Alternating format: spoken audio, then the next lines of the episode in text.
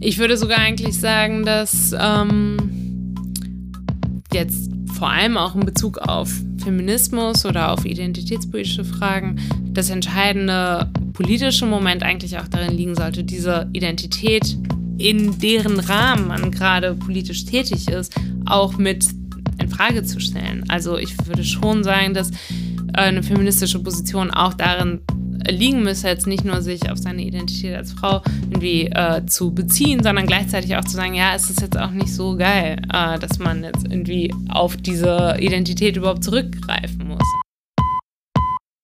Here is the new Berlin. Hier ist das neue Berlin.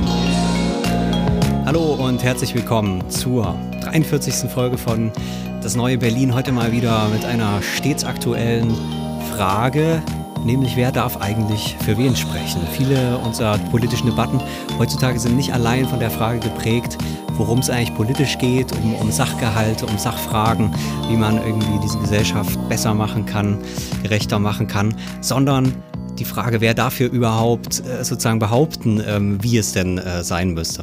Das heißt, die Frage, wer hat bestimmte Erfahrungen im Leben gemacht, wer hat eine bestimmte Identität, das ist so das Reizwort unserer Tage, sodass ähm, der Wunsch, ähm, die Äußerung, die politische, überhaupt authentisch, überhaupt glaubwürdig, überhaupt richtig ist und äh, gültig ist. Das heißt, ähm, es geht um die Frage der Repräsentation, der Frage der Identität, die ähm, man könnte sagen heute nicht unbedingt meistens so produktiv ähm, geführt werden. Unter anderem deswegen, weil man manchmal nicht so ernsthaft darüber nachdenkt, was Repräsentation eigentlich ist ähm, und dass das alles gar nicht so einfach ist und dass man Repräsentation eben ganz unterschiedlich denken kann. Und das wollen wir heute ähm, uns genauer angucken. Ähm, dazu haben wir einen Gast, ähm, die sich sehr gut mit diesem Thema auskennt, nämlich Marina Martinez Matteo. Hallo, grüß dich. Hallo, vielen Dank für die Einladung. Du bist ähm, wissenschaftliche Mitarbeiterin am Institut für Philosophie in Frankfurt und beschäftigst dich jetzt doch schon seit einigen Jahren genau mit diesem Thema, wie man Repräsentation denken muss. Äh, warum ist das so wichtig? Ja, ähm, also erstmal muss man vielleicht sagen, dass ich mich mit Repräsentation insbesondere als einen politischen Begriff beschäftige. Also Repräsentation bedeutet ja sehr, sehr viele Dinge, wenn man einmal anfängt darüber nachzudenken. Im Deutschen ähm, wird das eigentlich ähm, als Darstellung, als, als ein ästhetischer Begriff oder als Vorstellung quasi als ein wahrnehmungstheoretischer oder kognitiver Begriff und eben als Stellvertretung quasi als ein praktischer Begriff ähm, verstanden. Und mich interessiert insbesondere politische Repräsentation. Ähm, und häufig wird politische Repräsentation so verstanden, dass es, ähm, dass das eigentlich Repräsentation als Stellvertretung meinen würde. Also Repräsentation als Stellvertretung wird eigentlich häufig gleichgesetzt mit politischer Repräsentation. Und wenn man sich da aber anschaut, was eigentlich wirklich alles erforderlich ist, um von Repräsentation als einen politischen Begriff reden zu können, dann ähm, erweist sich das doch als deutlich komplizierter. Und ich glaube, dass es wichtig ist, darüber nachzudenken, weil sich schnell zeigt, dass Repräsentation eigentlich einer der Grundbegriffe der Begründung und Legitimation von Staatlichkeit ist und da deshalb ist es, glaube ich, unausweichlich, wenn man sich mit ähm, ja, mit Staaten oder auch mit Demokratie äh, beschäftigt, sich eben auch der Frage zu stellen, was man eigentlich mit Repräsentation meint. Ähm, und ich glaube darüber hinaus auch, darüber werden wir bestimmt auch äh, heute sprechen, dass das auch ein total wichtiger Begriff ist, um überhaupt über politische Kollektivitäten reden zu können. Und das ähm, wenn man das jetzt einfach außen vor lässt, ähm, dann hat man vielleicht ziemlich viele Möglichkeiten, die man vielleicht bräuchte, um politisch aktiv zu sein, gleich verspielt. Mhm. Dafür muss man aber Repräsentation erstmal richtig verstehen. Ja. Ähm, du hast dich mit der, mit der Geschichte der Repräsentation auseinandergesetzt, viel. Ähm, kann man denn sagen, dass das ähm, schon immer ein Streitthema ist, diese Repräsentation?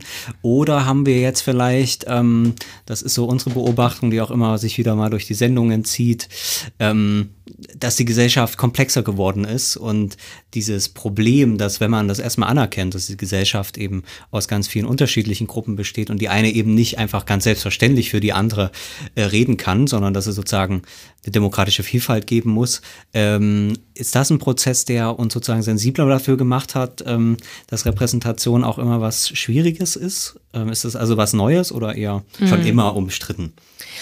Ja, ich glaube, es ist tatsächlich schon immer umstritten. Also bestimmte Diskussionen sind jetzt vielleicht neu, die hängen vielleicht auch mit sowas wie Identitätspolitik zusammen, was jetzt eher ein Thema der letzten ähm, 50 Jahre vielleicht ist. Aber bestimmte Grundprobleme, die, glaube ich, auch in der Struktur von Repräsentation selbst schon liegen, ähm, wurden im Prinzip mh, hm, thematisiert und problematisiert, seitdem überhaupt Repräsentation quasi als politischer Begriff eingesetzt wird. Was jetzt auch nicht schon immer ist. Also Repräsentation ist schon in diesem Sinn erstmal, ähm, würde ich sagen, ein moderner Begriff, also oder ein neuzeitlicher Begriff. Das ist jetzt ähm, nicht, ist jetzt nicht was, was man schon immer so gedacht hat, sondern eben ein Begriff, der ganz spezifisch mit der, ähm, ja, mit der neuzeitlichen Form von Staatlichkeit äh, verbunden ist. Und seitdem wird irgendwie dieser Begriff politisch eingesetzt und seitdem wird, werden eben auch die Probleme äh, diskutiert. Jetzt na natürlich, wie du gesagt hast, die Gesellschaften heute sind vielleicht noch mal komplexer und manche Debatten sind jetzt vielleicht auch noch mal anders, äh, werden jetzt halt anders vielleicht geführt als noch vor 200 Jahren. Ähm, aber die Tatsache, dass die Gesellschaft äh, heterogen ist und dass es viele unterschiedliche Positionen gibt, das ist eigentlich für das Repräsentationsproblem von Beginn an eigentlich zentral. Jetzt hast du schon von der frühen Neuzeit gesprochen, äh, mit dem Hintergrund wahrscheinlich in der Antike. Das ist ja so eine klassische Bezugsgröße ähm, der Demokratietheorie, der Vorstellung, wie sich demokratische äh, Legitimation herstellt. Ähm, wann beginnt das denn und warum haben zum Beispiel äh, die Antike noch, noch kein Repräsentationsproblem? Mm. Ja, also ich meine, ich bin jetzt keine Historikerin mm. und kann das jetzt auch nur quasi schematisch jetzt wiedergeben. Ja, das reicht uns. Oh, gut. Wir machen also, nur schematisch. ähm, genau, also ich würde eben denken, dass Repräsentation ein ganz grundlegender Begriff ist, wenn man von staatlicher Souveränität spricht. Und das ist eben ein Begriff, den man erst so seit dem 17. Jahrhundert ähm, mehr oder weniger denkt. Ähm, also die Vorstellung, dass es jetzt ein politisches Gemeinwesen jetzt nichts ist, was jetzt einfach so zusammengewachsen ist oder irgendwelche Leute, die jetzt zufällig die gleiche, mm, sich auf dem gleichen Marktplatz treffen, äh, ist, sondern dass es tatsächlich eine Struktur ist, die durch eine, eine Einheit, durch eine allgemeine Form ähm, quasi abgeschlossen ist. Das ist was, ähm, ja, was im Prinzip seit Hobbes, könnte man sagen, so äh, ideengeschichtlich eigentlich vorkommt. Also da, man spricht eigentlich von Hobbes als zu dem ersten politischen Repräsentationstheoretiker. Und da ist es ein ganz zentraler Begriff, gerade um diese Einheit, die dann der Staat sein soll, herzustellen. Ähm, und das ist interessant, weil, ähm, weil das dieser Repräsentationsbegriff jetzt bei Hobbes ganz anders eingesetzt wird, als wir das jetzt so gewöhnt sind, die wir von repräsentativer Demokratie sprechen, wo es immer eigentlich eben, wie ich vorhin kurz sagte, um Stellvertretung oder um Entsprechungsverhältnis, um Abbildungsverhältnis geht. Bei Hobbes ist es gar nicht so. Da ist es einfach so, ähm, dass, dass er im Prinzip beschreibt, dass es von Natur aus eigentlich gar keine einheitliche Form gibt. Alle machen halt ihr Ding und da kommen dann eben alle in Streit, ähm, indem sie alle ihr eigenes Ding machen. Ähm, und damit eben aus dieser heterogenen Menge heraus sowas wie eine einheitliche politische Form entstehen kann, braucht es Repräsentation, also braucht es eine, eine Figur, einen Menschen, ähm, der ähm, bei dem alle zustimmt, dass dessen Wille der Wille aller sein soll und dass alle quasi ihre eigenen partikularen Willen aufgeben, um sich im Willen dieser einen Person wiederzufinden. Das heißt, bei Hobbes ist es eigentlich so, dass das, was repräsentiert wird, also das, was wir dann die äh, Gesellschaft nennen, was er noch nicht so nennt, ähm, dass das eigentlich erst durch Repräsentation entsteht. Also es gibt nicht erst die Gesellschaft, die muss dann möglichst angemessen repräsentiert werden, sondern die Aufgabe der Repräsentation liegt eigentlich genau darin, das Volk, was es repräsentiert, er spricht dann eben von Volk und nicht von Gesellschaft, ähm, überhaupt erst hervorzubringen. Da steckt ja jetzt schon so ein Theoriebaustein drin, den du für deine eigene Repräsentationstheorie verwendest. Du mhm. nennst das, glaube ich, Negativität. Mhm. Diese, dieses Moment der Hervorbringung. Genau, ja. Da habe ich mich gleich gefragt, äh, wieso heißt das Negativität? Äh, ähm, also rein etymologisch verstehe ja. ich es noch nicht so ganz. Wo kommt das her? Ja, genau, da fehlt noch so eine Schleife.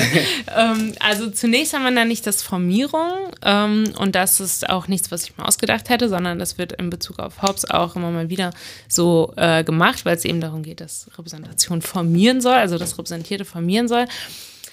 Ähm, Hobbes ist jetzt natürlich auch kein äh, Theoretiker, den man jetzt völlig unhinterfragt als jetzt so ein demokratisches Vorbild nehmen sollte. Ähm, bei dem ist es nämlich so, dass diese formierende Repräsentation eigentlich nur dann funktioniert, wenn es am Ende eine absolute Einheit gibt. Also es gibt nur noch einen Willen, in dem alle versammelt sind und dieser Wille ist immer der Wille des Souveräns. Wenn äh, es irgendwelche Leute gibt, die sagen, das ist gar nicht unser Wille, dann sind die einfach raus. Dann kann man nicht sagen, oh, die wurden, das wurde nicht angemessen repräsentiert. Das heißt, ähm, also Formierung wird eigentlich in Identität überführt oder funktioniert eigentlich nur durch Identität und macht das Ganze natürlich zu einem total autoritären Projekt. Ist es dann so eine Art Begründung dieser, dieses Sonnenkönigs, ähm, der ja dann auch sagt, äh, der Staat genau. bin ich. Ja, genau. Und äh, wenn ihr, wenn ihr anderer Meinung seid, dann ist das zwar okay, aber äh, mir dann auch egal. Ähm, vielleicht, ähm, das denke ich jetzt aber gerade, ist es natürlich schon so ein bisschen der Fortschritt, weil es nicht mehr äh, es sozusagen nicht mehr keine reine Willkür, ähm, die sich sozusagen auf eine Gottes, ähm, äh, Gottesgnadenschaft bezieht. Also es ist sozusagen schon das Problem, dass ein Herrscher ähm, ähm, hat, dass er jetzt für ein Volk stehen muss. Er kann sich sozusagen, also es, es, es ist schon darauf zielt die Frage eigentlich so ein bisschen, es ist schon auch ein modernes Problem, was, was, wie du schon sagst, mit Staatlichkeit zu tun hat, dass mhm. dieser Staat eben plötzlich ähm, sich aus der Gesellschaft so ein bisschen rausentwickelt und deswegen aber gleichzeitig wieder gucken muss, ist er eigentlich Teil der Gesellschaft oder steht der Gesellschaft gegenüber und sich sozusagen in Verhältnis bringen muss ähm, zu, zu ja, der Gesellschaft, kann man so sagen. Genau, das ist im Prinzip das andere, die andere Traditionslinie, also vielleicht sollte man nochmal kurz der Überblick, des Überblicks halber, ähm, das so benennen. Also ich identifiziere eigentlich zwei Traditionen von äh, Repräsentationstheorie ähm, auf der einen Seite eben die Tradition der Formierung, die ich gerade versucht habe zu beschreiben, und auf der anderen Seite die Tradition der Abbildung, die später beginnt, im Prinzip erst mit dem liberalen Verständnis von Repräsentation und die uns heute natürlich vertrauter ist. Und da kommen genau diese Fragen, die du jetzt angesprochen hast, auf. Nämlich ähm, in, in, in der Idee von Abbildung ist es halt nicht so, dass der Staat überhaupt erst das Repräsentierte hervorbringt, sondern es gibt da die Vorstellung, dass es sowas wie die Gesellschaft gibt und die, die ist irgendwie schon da und dann ist die Aufgabe des Staates, sich dazu in ein angemessenes Verhältnis zu bringen. Also sich einerseits im Unterschied zur Gesellschaft zu definieren, ähm, andererseits aber diese ähm, Positionen und Interessen, die es in der Gesellschaft gibt, sozusagen angemessen hm. äh, abzubilden.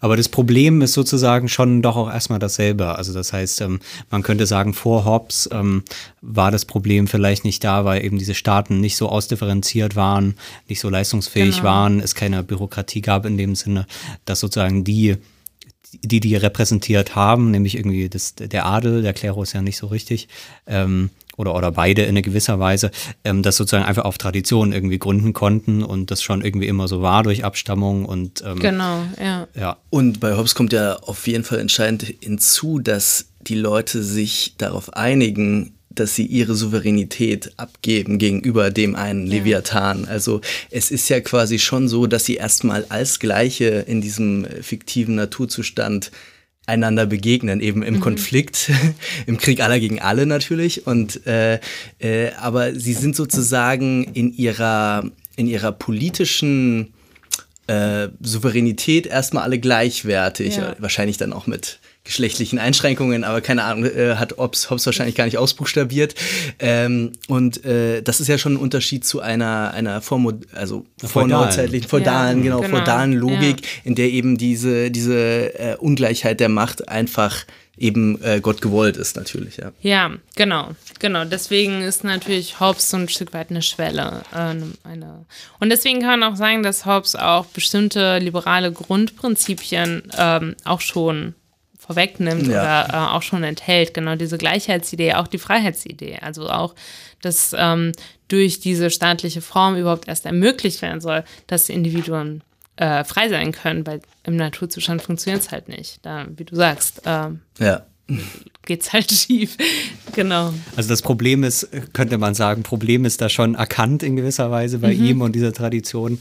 Aber dann, ähm, bevor man sozusagen das Kind mit dem Bade ausschüttet, ähm, sagt man dann, okay, aber wir haben ja trotzdem noch einen Kaiser äh, und einen König, der, der, der zwar immer noch ist wie früher, aber jetzt eben nicht mehr Gott gewollt ist, sondern natürlich den Wille des Volkes repräsentiert genau. und dadurch ähm, eigentlich das trotzdem noch ohne weitere Demokratisierung trotzdem noch funktioniert. Ja ähm, so wie es ja heute dann zum Teil auch wieder geschieht, aber da kommen wir ja später ähm, darauf. Jetzt hast du schon die liberale Tradition dann angekündigt, mhm. die später kommt.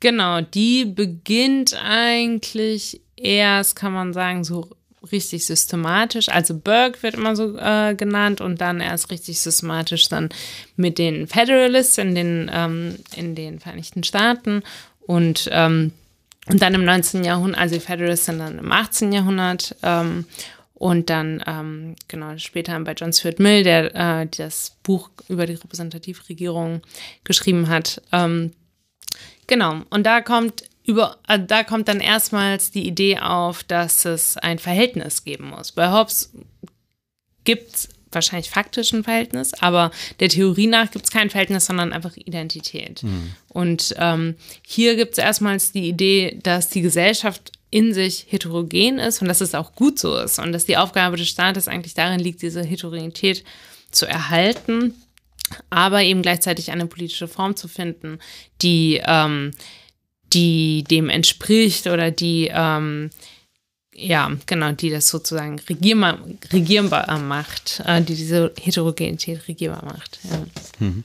Da machst du eine interessante Abgrenzung. Also du sagst, die, das leitende Bild ist eigentlich das der der Abbildung, ist das richtig, mhm. äh, was die Liberalen im, denen vorschwebt, aber du grenzt es ab von Ähnlichkeit. Genau, ja. Das habe ich auch nicht so ganz verstanden. Ja, ja genau, das ist eigentlich auch interessant, weil das ähm, häufig vergessen wird. Also wenn wir heute von Repräsentationsdefiziten sprechen, dann heißt es häufig, ähm, der, die Leute da oben, die Politiker machen, was sie wollen und das ist, äh, entfernt sich vom, vom Willen quasi vom echten Willen des Volkes.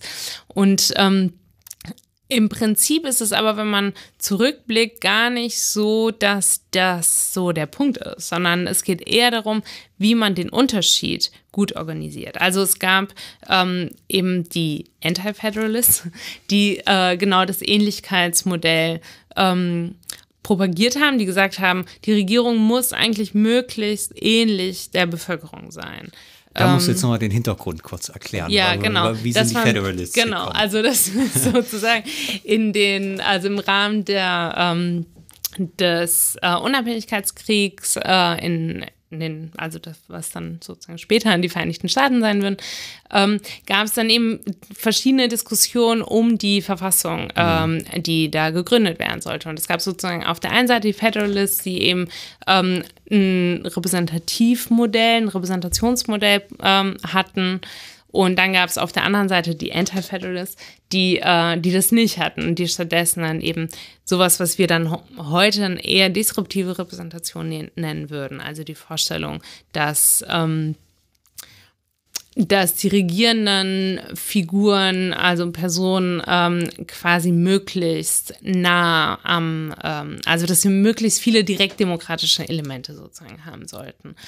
Ähm, und die, ähm, und die Federalists haben das eigentlich abgelehnt und haben, ähm, haben gesagt, nein, die Gesellschaft ist als solche heterogen ähm, und das sollte man erhalten. Das heißt aber auch, dass man jetzt nicht einfach eine Regierung bauen kann, die genauso ist wie die Gesellschaft, weil Heterogenität immer auch ähm, Unrepräsentierbarkeit bis zu einem gewissen Punkt hm. bedeutet. Man kann jetzt nicht sozusagen jede Differenz, die es in der Gesellschaft gibt, jede Individualität letztlich ähm, mit repräsentieren, weil sonst hätten wir keinen Staat. Hm. Und, ähm, man, man, weiß es ja auch zum Teil gar nicht, worin die Individualität genau, besteht. Man hat ja. ja nur sozusagen Diskurse, aber es gibt ja vielleicht auch viele Unterschiede, für die wir gar keine Begriffe haben. Genau, ja, genau. Und deswegen sagen die dann, ähm, wenn wir das wenn wir es versuchen würden, also wenn wir versuchen würden, eine staatliche Form zu finden, die möglichst genauso wäre wie gesellschaftliche Strukturen, dann würde das nur entweder bedeuten, dass wir gesellschaftlichen Strukturen verfälschen, also dass wir ähm, viele Heterogenitäten ähm, eigentlich unterminieren müssten, oder dass wir dass wir halt lügen. Also, dass es sozusagen einfach nicht, äh, nicht funktionieren kann. Dass wir halt, dass wir Gleichheit behaupten, wo es sie eigentlich nicht gibt. Und ähm, also Gleichheit im Sinn von Identität. Und deswegen ist äh, hier eigentlich ganz stark die Annahme, dass es, ähm, um die Heterogenität der Gesellschaft zu erhalten, sozusagen einen Staat geben muss, der sich von ihr unterscheidet. Mhm. Ähm, und das ist das Moment von Abbildung. Also Abbildung, man würde auch sagen, ein Bild ist jetzt nicht deshalb ein gutes Bild, weil es jetzt genauso aussieht wie die Wirklichkeit, ähm, sondern es ist deshalb ein gutes Bild, weil es sich auf die richtige Art und Weise von der Wirklichkeit unterscheidet. Und dieses auf die richtige Art und Weise, das ist quasi das Problem der Abbildung. Also das Problem der Formierung ist, dass man ähm, nie genau sagen soll, wo eigentlich diese Form herkommt. Also das haben wir jetzt schon so ein bisschen diskutiert. Die wird dann einfach die kommt dann einfach so. Ähm, und äh, das Problem der Abbildung ist im Prinzip, dass man nie genau weiß, was jetzt die richtige Art von Differenz ist zwischen Staat und Gesellschaft. Ob jetzt sozusagen diese ähm, Abstraktion, die ähm, aus der Heterogenität der Gesellschaft vorgenommen wurde, ob das jetzt eine, eine gerechtfertigte Abstraktion ist, ob die mh, mm, ja, ob die gut und konstruktiv ist oder ob es auch Ausschlüsse gab, die sozusagen nicht gerechtfertigt werden können. Und das ist aber auch schon Thema dieser Theoretiker, weil natürlich ähm, letzten Endes die Entscheidung dann in Institutionen übersetzt wird und man sich gleichzeitig fragen muss, wie, wie bewahren die Institutionen eine Offenheit, um vielleicht sich selbst auch korrigieren zu können in, diesen, in dieser Abbildung quasi. Genau, das würde man sich wünschen, ja. ja. Aber also ich findest du das Bild der Abbildung dann nicht trotzdem irritierend, wenn der Kern des Abbildungsbegriffs darin besteht, eine Differenz zu markieren. Also ist das nicht das Gegenteil eigentlich einer Abbildung irgendwie? Also mm. äh, ich, ich finde das irgendwie, es Kein müsste, intuitiver es, Begriff. Es ne? würde es doch irgendwie eine Art von hochverschwurbelter Analogie geben müssen oder ja, so. Genau, das natürlich schon. Ja. Also ich habe jetzt ja. vielleicht die Differenzseite hm. zu stark gemacht, um das zu erklären. Es gibt natürlich schon die Vorstellung einer Entsprechung. Ja, also genau. Das, ähm, deswegen konnte das dann ja auch Demokratie genannt werden, was die Federers übrigens selber noch nicht gemacht haben. Aber ähm, das hat sich dann ja später so etabliert, dass man das repräsentative Demokratie nennt.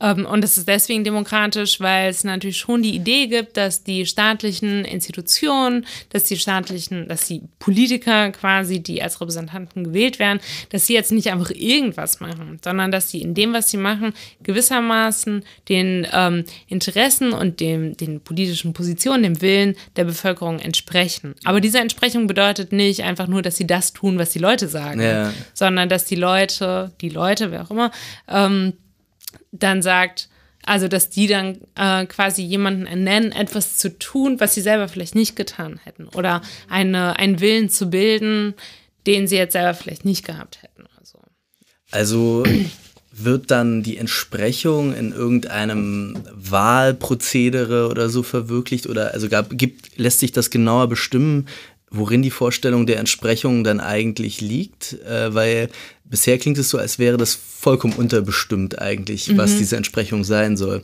Weil also wenn man, wenn man die Ähnlichkeit nicht will, aber die Entsprechung möchte, dann muss man irgendwie, äh, dann kommt man in Schwierigkeiten, glaube ich, das, mhm. das irgendwie auf den Punkt zu bringen. Ja, naja, genau, es gibt natürlich Regeln. Also es gibt Wahlen ist natürlich entscheidend. Ja. Ähm, und ähm, Parteien sind sozusagen, also das, die Tatsache, dass man in Wahlen Parteien wählt, und jetzt rede ich nicht so sehr von der Theorie, sondern eher von dem System, was wir so kennen, ähm, ist ja im Prinzip genau der Versuch, das zu organisieren. Also das ist jetzt nicht so sehr, wir, wir stimmen nicht zu bestimmten Fragen ab oder so.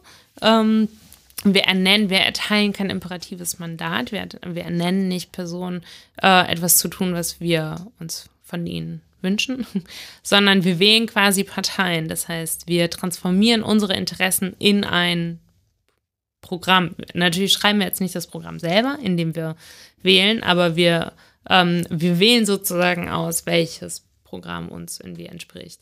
Ähm, das ist irgendwie ein Versuch. Aber Worauf ich eigentlich hinaus will, ist zu sagen, das ist so ein bisschen willkürlich und mhm. natürlich ist es immer so ähm, und das zeigt sich dann an bestimmten Ausschlüssen, über die wir ja gleich bestimmt noch sprechen werden. Ähm, es ist jetzt, äh, genau, es ist immer ein bisschen willkürlich und es ist häufig so, dass man äh, vielleicht auch diese Regeln nochmal überdenken müsste, ähm, weil man sich jetzt halt so darauf geeinigt hat, dass das die richtige Form von, von Entsprechung ist, obwohl es vielleicht auch andere Formen gäbe. Okay, aber die Pointe ist quasi erstmal zu sagen, äh, man hat es eigentlich eher mit einem Prozess äh, dieser Willensbildung zu tun. Mhm. Das heißt, man hat eben keinen Wille, der irgendwie da ist, den man dann, also man hat sozusagen 80 Millionen Bundesbürger oder in dem Fall dann vielleicht, wie viel können wählen? 40 Millionen, keine Ahnung. Ähm, Wobei, nee, die sind ja so alt, die Deutschen. Da gibt es nur 10 Millionen Kinder. Also sagen wir mal, 60 Millionen dürfen wählen. Äh, und ja. dann so die Vorstellung, man hat jetzt 60 Millionen Willen und dann werden die alle zusammengerechnet ähm, ähm, und dann wird daraus die beste Politik äh, gerechnet. Das sind ja so Vorstellungen, wie die Piraten das auch hatten, ne? die, die gesagt haben, okay, wir müssen einfach ein cooles System machen, was sozusagen den Willen gut mhm. zusammenrechnet und dann ähm, wird das in irgendwelchen Personen ganz funktional vereinigt und dann haben wir, müssen wir uns nicht mehr auf großen politischen Fragen beschäftigen. Genau. Weil, das, weil die Willen, die sind ja schon da und wir müssen die nur effizient sozusagen abfragen. Ähm, genau, aber das war natürlich genau ein Ähnlichkeitsmodell. Genau, ja, genau. genau. Und du sagst jetzt, dass man, dass das eigentlich schon eine falsche, falsche Art ist, das Ganze ja. anzugucken, weil man nicht sagen kann, dass dieser Wille vorher da ist. Also der ist sozusagen, entsteht mhm. eigentlich erst im Zuge dieses ähm, Hin und Hers von Politik und Gesellschaft, mhm. ähm, wenn eine Gesellschaft eben, das ist ja auch noch die Frage, entschieden hat, dass sie so eine Art von Steuerung möchte, von ja. demokratischer Steuerung, ja. wie sie in einem Staat, in einem politischen System verwirklicht ist. Ja, genau. Verstehe. Ja. Es gibt ja auch, auch einen Vertragstheoretiker, der das sich so ein bisschen ähnlich vorgestellt hat wie die Piraten. Also äh, bei Rousseau ist das doch so ein bisschen in die Richtung, dass es tatsächlich mhm. sowas gibt wie einen Gemeinwillen, der sich, der wirklich wie, wie äh, tatsächlich wie Volkes Stimme, muss man fast sagen, mhm, klingt. Genau. Äh, also schon fast eine äh, autoritäre äh, Tendenz eigentlich hat diese Vorstellung. Aber es gab es ja auch, also das ist quasi noch ein genau. drittes Konkurrenzmodell in diesem, in dieser, in diesem Nachdenken darüber, von denen sich die Liberalen ja auch offenbar ab Grenzen. Also genau. die Volkssouveränität, das Plebiszitäre oder so, die, das sehen die schon damals sehr skeptisch. Ja, genau. Genau, im Prinzip kann Rousseau ähm, so als den ersten äh, radikalen Repräsentationskritiker äh, beschreiben, der sich natürlich in seiner Kritik nochmal ein bisschen anders positioniert, als, äh, als es jetzt zum Beispiel heute passiert, weil, weil es da auch unsere heutige Form von Repräsentation gar nicht so in der ähm, in der Form gab, aber im Prinzip kann man da schon ziemlich viel auch entnehmen an Argumentationen, die uns heute auch vertraut sind. Und der sagt eben, äh, genau wie du auch sagst, der Gemeinwille ist halt das, was alle wollen. Und das Wollen abgeben ist unlogisch. Dann hat man halt nicht mehr gewollt. Also ich kann nicht sagen, ja, okay, dann will du halt mal für mich, weil ähm, dann habe ich halt nicht mehr gewollt. Das heißt, die, ähm, äh, Repräsentationsidee äh, ist in dem Sinn einfach eine Lüge für Rousseau. Ähm, Interessant bei Rousseau ist dann aber wiederum, dass er selber auch äh, repräsentative Elemente einführen muss, weil man sich dann immer auch fragen muss, ja, wo kommt denn dieser Wille her? Er sagt ja auch wiederum nicht einfach, das ist halt der Wille der Mehrheit, weil das, das ist ja ganz klar davon zu unterscheiden. Also der mhm. Wille der Mehrheit ist halt zufällig, äh, kann auch zufällig einfach der falsche Wille sein, sondern der Gemeinwille, das ist auch, den muss man erstmal wissen, da muss man erstmal drauf kommen. Mhm. Und dazu braucht es dann ähm, die, diese fiktive Figur oder mehr oder weniger fiktive Figur des Gesetzgebers, der dann halt jemand, ähm, ja, jemand ist, der das Volk quasi zu ihrem Gemeinwillen hinführt ähm, der aber nicht souverän sein soll. Das ist dann Rousseau sehr wichtig, um sich gerade von so einem Hobschen Repräsentationsmodell zu unterscheiden. Aber man fragt sich doch, was jetzt ganz genau der Unterschied ist ähm, in der, äh, ja, in dieser formierenden Funktion des Gesetzgebers. Und ich glaube, dass das ganz symptomatisch ist. Also, dass viele der Positionen, die dann versuchen, ganz ohne Repräsentation auszukommen, entweder einfach nur autoritär werden. Also entweder sagen, okay, die Leute haben halt diesen Willen, weil von Natur aus oder weil wir sind halt so ein, ein gewachsenes Volk schon immer gewesen oder sowas. Also dann wird es einfach, ja, ideologisch. Ähm, Oder dann halt doch Repräsentationselemente einführen, ohne sie aber richtig mh, hm, zu reflektieren oder richtig dann auch diskursiv äh, einzubetten. Und ihre Risiken dann auch zu kennen quasi. Genau, ja genau. Und auch irgendwie zum Streitthema machen zu können. Also wird quasi im 17. und 18. Jahrhundert ungefähr schon das abgesteckt, worüber wir uns heute auch andauernd die Köpfe einschlagen müssen. Äh, du nennst ja auch zwei sehr ähm, anschauliche Beispiele in deinem Text. Äh, das dritte haben wir jetzt schon irgendwie so im Vorbeirennen irgendwie genannt. Also eigentlich ist der Populismus ja quasi eine Variante dieser, dieses Streits um die Repräsentation. Ähm, eine andere Variante, die du jetzt äh, äh, aufgebracht hast, ist die ähm, also das Beispiel äh, ist die, äh, das, der Brandbu Brandenburger Landtag, der äh, jetzt äh, mit dem Paritätsgesetz zu 50 Prozent mit Frauen besetzt werden muss. Mhm. Äh, und hierin äh, äußere, äußert sich auch so eine ganz bestimmte historische Tradition von Repräsentation, wie du das beschreibst. Vielleicht kannst du das mal ein bisschen entfalten. Mhm. Also ich würde erstmal, glaube ich, Populismus und äh, das Paritätsgesetz unterscheiden. Absolut, wollen. ich auch. Okay, ich, äh, sorry, ich wollte das als äh, zwei Varianten mhm. Äh, alter Debatten sozusagen äh, äh, aufführen, ja. Ja, genau. Ich meine, zum Populismus, da habe ich jetzt ja gar nicht so viel zu geschrieben und bin da definitiv auch keine Expertin. Also da gibt es einige, die in den letzten Jahren deutlich mehr dazu gesagt haben als ich. Aber Grundsätzlich kann man sagen, dass das auf jeden Fall ein Symptom ist ähm, davon, dass in den letzten Jahrzehnten ja auch vermehrt von sowas wie einer Krise der Repräsentation gesprochen wird. Und diese Krise, würde ich sagen, ist jetzt nicht nur eine Krise, sondern ist auch ein strukturelles Problem. Also es ist einfach immer, genauso wie wir es jetzt ja schon ein bisschen entfaltet haben, immer so, dass Repräsentation auch ein bisschen Nee, also nie so ganz funktioniert. Da gibt es auch immer so einen Punkt, der, der irgendwie zu kippen droht. Und genau, und das hängt genau mit dieser Frage nach dem Verhältnis von Entsprechung und Differenz zusammen. Wie wir es jetzt ja auch schon gesagt haben, oder wie, ähm, wie ihr jetzt ja auch meintet, dass es, ist, es scheint immer ein bisschen unbestimmt. Und ähm, der Populismus wirft eigentlich dem repräsentativen System vor, sich zu, also zu sehr auf die Seite der Differenz gekippt zu sein und versuchen sozusagen die Ähnlichkeit zurückzuholen und äh, quasi die Politiker daran zu erinnern, was das Volk wirklich will. Das ist jetzt natürlich indirekte Rede jetzt von meiner Seite, aber es ist sozusagen Bestandteil des populistischen Diskurses, zumindest auch aus der Perspektive der, der Kritiker, also dass die diese Differenz sozusagen aufgeben wollen und dass die populistischen Führer im Prinzip ähm, in einem Verkörperungsideal stecken, also dass sie die Vorstellung haben, dass den Willen des Volkes selbst unmittelbar verkörpern. So kennen diese Illusion von Unmittelbarkeit findet sich äh, sozusagen im Populismus. Um über das Paritätsgesetz zu diskutieren, müssen man natürlich noch mal weitere, ähm, an, weitere Schleifen äh, drehen, schon wieder, ähm, weil es da natürlich dem Vorwurf geschuldet ist, dass die Differenz oder dass dieses Entsprechungsverhältnis, das Abbildungsversprechen, dass das nochmal in ganz, ähm, ganz anderer Weise Ausschlüsse vornimmt, als es selber denkt. Also, dass, ähm, dass diese Regeln, die äh, sortieren sollen, was die richtige Form von Abbildung ist, dass die insofern fehlerhaft sind, als dass sie strukturelle Ausschlüsse vornehmen, die sie selber, also die nicht innerhalb dieses demokratischen Versprechens der Repräsentation gerechtfertigt sein können. Ähm, eben, dass 30 Prozent Frauen aktuell im Bundestag sind und ähm, nicht zum Beispiel 50 Prozent, obwohl es auch 50 Prozent der Bevölkerung äh, sind.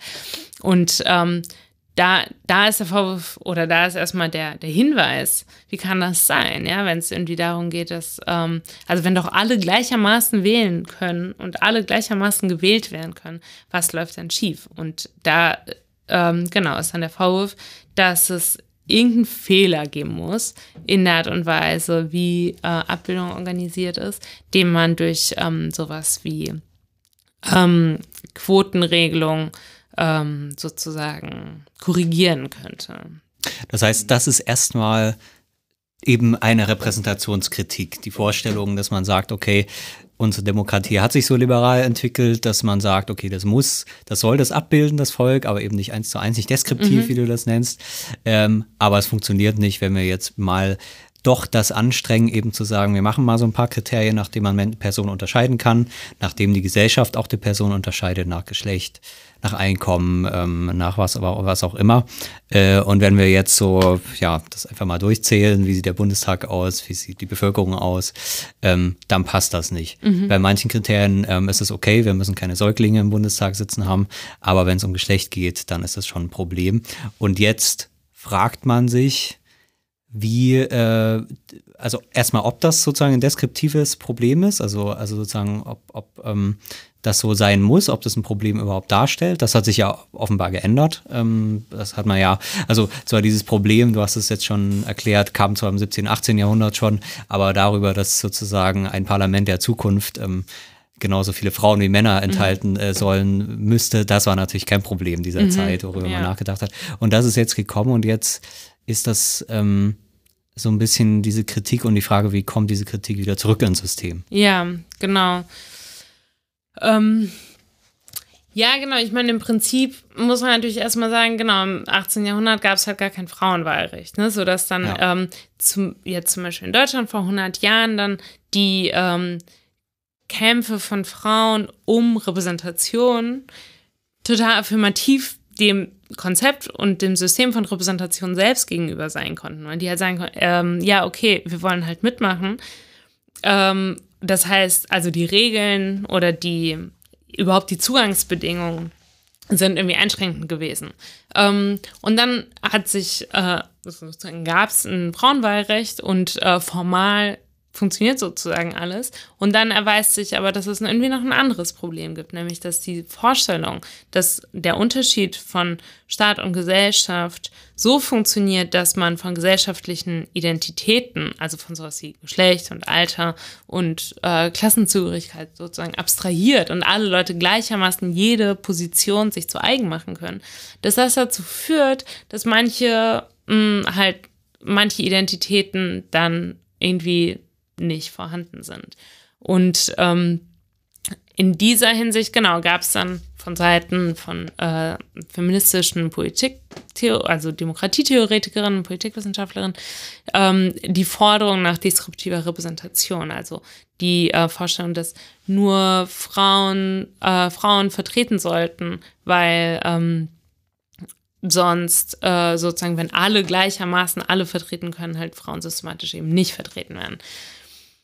Ähm, ich glaube, dass das sozusagen als Intervention sehr wichtig war, aber gleichzeitig auch ein bisschen Problem, also Probleme birgt, weil das natürlich ähm, zunächst einmal diesen, diesen Unterschied wieder zurücknimmt. Also wenn man sagt, nur Frauen sollen Frauen vertreten, dann, dann bleibt man wieder in dem Ähnlichkeitsdenken und ähm, leitet im Prinzip die politische Position aus der sozialen Identität ab. Aus der Vorstellung, dass es sowas wie ein Kollektiv von Frauen einfach gäbe, die bestimmte Erfahrungen, bestimmte Merkmale teilen, bestimmte Perspektiven und Interessen teilen.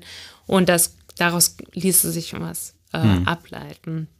Also da ist erstmal wichtig, dass es, ähm, das wäre die Frage, ob das auch deswegen grundsätzlich nochmal anders ist, weil man doch auf diese neue Art und Weise über Identität nachdenkt, wo wir bei Rousseau und solchen Leuten waren, da hatte man ja auch schon sozusagen, du hast vorhin gesagt, der erste Repräsentationskritiker, aber bei dem ging es noch um den Willen. Also das mhm. heißt, da ging es schon um einen, genau. um einen Akt, einen, einen geistigen oder wie auch immer man jetzt Wille, Wille beschreiben würde. Das ist jetzt äh, kein Begriff, über den ich schon viel nachgedacht habe, aber zumindest äh, um sozusagen was Aktives, ein aktives Element, nichts, was sozusagen gegeben ist. Also, also es ist auch gegeben, aber hat trotzdem so ein aktives ja. Element. Ja, ähm, genau. ähm, jetzt, wo es eben um Identität Sexualität geht, ähm, geht es ja eindeutig nicht um Willen, ja. sondern eben um einen Erfahrungsraum, der sozusagen aus bestimmten askriptiven Merkmalen, aus Umständen der Geburt, aus all dem, was sozusagen ein Subjekt sich eben nicht aussuchen kann, ähm, gegeben ist.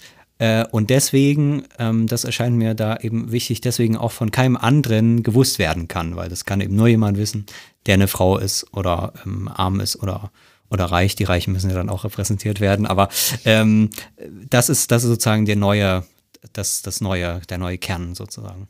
Genau, ja, genau. Und das ist natürlich dann auch gleich das Problem. Also, wenn man dann ähm, diesen Aktivitäts, also wie du es jetzt beschrieben hast, diesen Aktivitätsraum oder diesen, diesen Spielraum, dieses Neue, was dann durch Politik irgendwie überhaupt erst möglich ähm, wurde, sich damit dann, also dann zunächst erstmal wieder zurückgenommen wird. Ähm, und das ist natürlich erstens deshalb problematisch, weil man damit verkennt, dass Identitäten selber ja auch der Logik von Repräsentation entsprechen.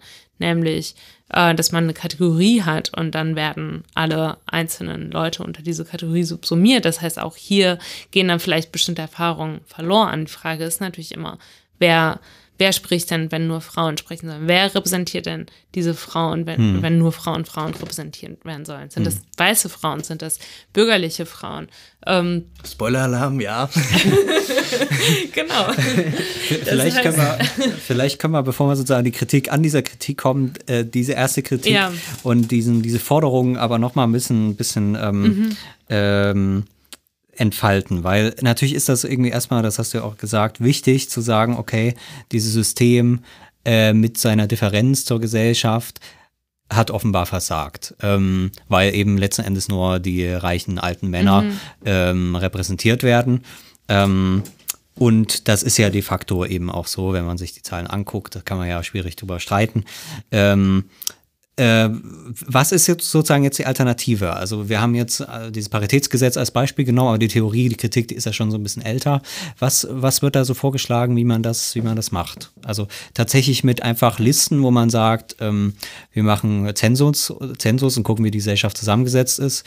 Und dann wird gesagt, okay, wir brauchen 50 Prozent Frauen, wir brauchen 10 Prozent Reiche.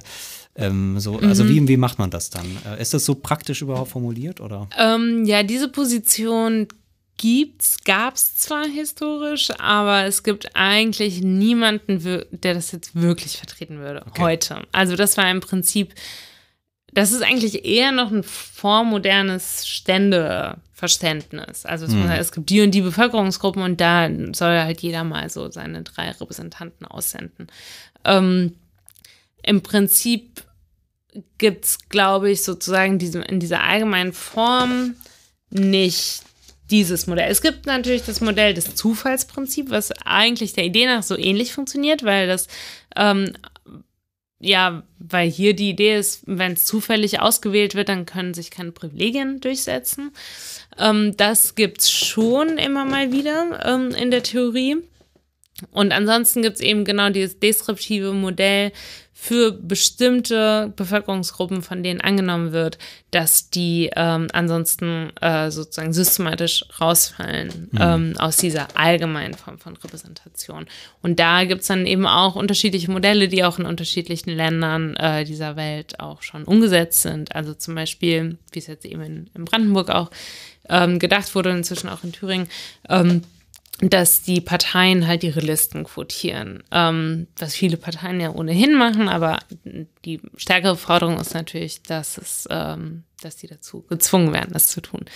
Ähm, genau, das sind so unterschiedliche Modelle. Hm. Da ähm, also im Wesentlichen ist sozusagen diese deskriptive Korrektur des, des, ähm, des Systems auf Geschlechtsfragen bisher bezogen. Genau, oder eben in Bezug auf Race gibt es auf jeden Fall auch Diskussionen. Mhm. Ähm, in manchen Ländern, also zum Beispiel aus Kolumbien weiß ich das zufällig, dass so bestimmte ähm, indigene Bevölkerungsgruppen dann auch ihre eigenen Repräsentanten äh, mhm. im Parlament haben und so. Aber ich meine, für die Minderheiten in Deutschland gibt es das ja auch. Also diese Art von Minderheitenschutz genau, würde das stimmt. da dazu ja. mitfallen auch. Genau. Ja. Aber ist der denn auch personell äh, verwirklicht irgendwie in irgendwelchen Quoten oder so, der Minderheitenschutz? Also in Deutschland schon, ja. also wie funktioniert das nochmal genau? Also zum Beispiel in Sachsen ist das nicht so, aber in äh, Schleswig-Holstein haben die ja diese Dänen-Partei ah, und, ja. die, und die kommt immer ins Parlament, selbst wenn sie die 5% nicht schafft. Okay, aber. Die hat so eine aber, Ausnahmeregelung, dass das sie immer die, repräsentiert wird. Das einzige Beispiel, was mir jetzt einfallen würde, oder? Ja, bei den Sorben, da sind die, glaube ich, auch in vielen Gremien drin, wo sie überrepräsentiert sind sogar. Wenn man sagt, die sind sozusagen doppelt schwach und die müssen das deswegen jetzt, auch doppelt sind stark jetzt auch nicht die, werden. sind jetzt auch nicht gerade die Minderheiten, die mir als erstes eingefallen nein, nein, nein, aber es ist ja erstmal die Frage, ob sozusagen äh, es Mechanismen gibt im demokratischen ja, System, ja, das, ja. das vorsehen. Das stimmt, das ähm, stimmt. Aber ich finde, da sind wir schon bei einem ganz interessanten Punkt eben auch, dass ähm, dass diese repräsentative, äh, diese deskriptive Repräsentation natürlich bestimmte Merkmale selektieren muss, weil natürlich alle Menschen in allen möglichen Eigenschaften sich entweder ähnlich oder unähnlich sind oder gleich oder ungleich. Ähm, und wenn wir jetzt die Kategorie oder die Merkmal, das Merkmal Geschlecht nehmen, haben wir dann zwei oder mehr Ausprägungen und das könnten wir natürlich dann statistisch im Parlament abbilden, theoretisch. Aber es ist natürlich klar, dass das eben eine Auswahl ist. Also man könnte ja Spekul äh, Gedankenexperiment sagen, äh, Linkshänder sind im Parlament unterrepräsentiert, äh, nicht im, im, gemäß ihres Anteils an der Bevölkerung. Rothaarige, grünäugige, ähm, Menschen mit sechs Zehen an einem Fuß. Ja. Also beliebig viele Merkmale, die ich mir jetzt einfach aus den Fingern saugen könnte, die man äh, in einer bestimmten Art und Weise natürlich auch zu einer Großgruppenkategorie machen könnte. Äh, das wäre natürlich absolut sinnlos, weil, weil auch die gesellschaftlichen Diskriminierungsfaktoren jetzt nicht unbedingt so sehr nach Linkshändern schauen und äh, die, die Lebenschancen nicht nach Linkshänder und Rechtshänder verteilt sind. Also es gibt schon auch eine gesellschaftliche Wirklichkeit, der wir das auch irgendwie so ein bisschen entnehmen können, das würde ich schon sagen. Aber trotzdem bleibt ja das Problem, dass wir, dass wir eine endliche Anzahl von Kategorien dabei berücksichtigen können und wahrscheinlich auch welche außen vor lassen müssten, nicht wissen, wie wir sie, in welches Verhältnis wir sie setzen müssten. Ähm, und also eben, also dieses Problem der, der Auswahl, der kulturellen Vorselektion dieser ähm, deskriptiven Abbildung, äh, die, ist, die ist ja auch irgendwie nicht richtig mitgedacht, oder? Ja, also ich glaube schon, dass sie mitgedacht ist, aber es bleibt ein Problem natürlich. Ja. Also es bleibt natürlich ähm, so, dass man in dem Moment, in dem man deskriptive Repräsentation für bestimmte Gruppen fordert, diese Gruppen erstmal auch konstruiert werden und festgelegt werden. Also man kommt dann auch nicht mehr daraus, dass man jetzt irgendwie einer bestimmten Gruppe angehört. Gleichzeitig würde ich aber sagen, dass es natürlich jetzt auch nicht so ist, dass irgendjemand irgendwo sitzen würde und Kategorien ähm, aufzählen würde und dann sagen würde, komm, jetzt machen wir noch eine extra Repräsentation für die und jetzt noch extra für die, sondern das ist natürlich auch Bestandteil von Kämpfen. Und ähm, das äh, kann man natürlich an dem Beispiel von Frauen ähm, natürlich ganz deutlich sehen. Das ist in Bezug auf Race in den USA zumindest auf jeden Fall auch so. Ähm, und dann ist es natürlich ein ganz anderer Prozess, der damit auch einhergeht. Und ich würde schon sagen, wenn es irgendwie Gruppen gibt, die diese Forderung stellen, dann muss man das schon auch ernst nehmen. Das heißt jetzt nicht, dass jetzt das gleichermaßen immer sinnvoll ist, das zu machen, aber äh, das zunächst einmal sozusagen äh, zum Bestandteil zu machen der politischen Auseinandersetzung und es erstmal zu für legitim zu erachten, dass man eben das Abbildungsverhältnis äh, auch nochmal hinterfragen kann, ob das jetzt immer so funktioniert. Das finde ich schon eigentlich sinnvoll. Ich wollte auch nochmal zum Minderheitenschutz sagen, dass man natürlich unterscheiden muss zwischen dem Minderheitenschutz, der ähm, sozusagen speziell Minderheiten adressiert und sagt, ihr habt jetzt eure fünf Vertreter, und der ähm, Quotierungsforderung jetzt zum Beispiel in Bezug auf ähm, ja, Geschlechtsidentität, die ja trotzdem nicht die, die Struktur der Parteien in Frage stellt. Also es ist ja jetzt nicht so, dass jetzt irgendwie die eine Hälfte des Parlaments einfach ernannt wird, weil das halt einfach Frauen sind, sondern das ist ja, äh, die sind ja Teil von Parteien, also sie sind dann einfach auf Listen und werden dann ja auch innerhalb ihrer politischen Auseinandersetzung mit ihren sozusagen Parteigenossinnen und Genossen äh, dann auch ähm, ausgewählt oder ähm, genau oder, oder kommen da irgendwie durch. Das heißt, ähm, es ist jetzt nicht einfach so, dass diese, dass die Struktur damit komplett aufgehoben würde, sondern erstmal hält man daran fest, dass das, was man wählt, Parteien sind und dass das, was das Parlament strukturiert, politische Positionen sind und nicht soziale Identitäten. Und das ist ein entscheidender Unterschied, denke ich, warum ich auch ähm, die Paritätsforderungen, wie sie jetzt zum Beispiel diskutiert werden, schon auch unterstützenswert mhm. finde. Da kommen wir ja, denke ich, äh, wenn wir noch so noch eine Schleife nehmen, dann kommen wir ja noch mal da, dazu, warum man auch für so eine äh, ähm, äh, paritätische Regelung sein kann, ähm, ähm, äh, entgegen eigentlich dem Prinzip äh, was äh, sozusagen auf Identität ab, äh, nur auf Identität abstellen würde. Ähm, ich glaube, darüber haben wir noch gar nicht gesprochen. Das ist da noch dieses entscheidende Element, ist nämlich die Frage der politischen Subjektivität. Also die Frage, wie eigentlich quasi eine politische Subjektivität entsteht. Ähm, das haben wir vorhin schon mal so ein bisschen geschliffen bei der Frage nach dem Wille. Ähm, mhm, ähm, ja, genau. äh, und äh, sozusagen die die, die Kritik, die du dann eben ja auch an, dieser, an diesen des, deskriptiven ähm, Abbildungstheorien äh, machst oder an den Repräsentationstheorien, ist, dass dort ähm, eben dieses Prozessuale dieser politischen Subjektivität, dieser, dieser Herstellungsprozess von Subjektivität, auch die immer Unabgeschlossenheit ähm, von, von politischer Subjektivität, dass die erstmal da gar nicht ähm, ähm, sozusagen äh, bedroht ist durch so ein Verfahren, aber gleichzeitig eigentlich eher durch die Theorie dann bedroht ist, wenn man die Vorstellung hat, dass dieses Subjekt vorher da wäre. Ja. Das heißt, dass man eben nicht zur Frau wird, wie das äh, Simone de Beauvoir so äh, äh oder gemacht wird. Ich, ähm, äh, dass das gar nicht so der Teil ist, sondern dass man die Vorstellung hat, ja, man wäre wirklich eine Frau oder man wäre ja. wirklich ein Mann und man wäre sogar ein alter weißer Mann. Ähm, äh, Kannst du das so ein bisschen nochmal erklären, wie du dir quasi Subjektivität da vorstellst? Mhm. Ja, genau. Ich meine, eigentlich genauso, wie du es beschrieben hast. Also, dass in der Vorstellung, dass man ähm, Politik direkt in Identität gründen könnte, ähm, sehr viel verloren geht, nämlich sowas wie politische Willensbildung und auch die Vorstellung, dass eine politische Subjektivität auch was, also auch einen Freiheitsraum enthalten muss und auch einen Freiheitsraum, der sozusagen auch die so, soziale Identität die einem irgendwie zugeschrieben wird, ähm, hinterfragen und übersteigen kann.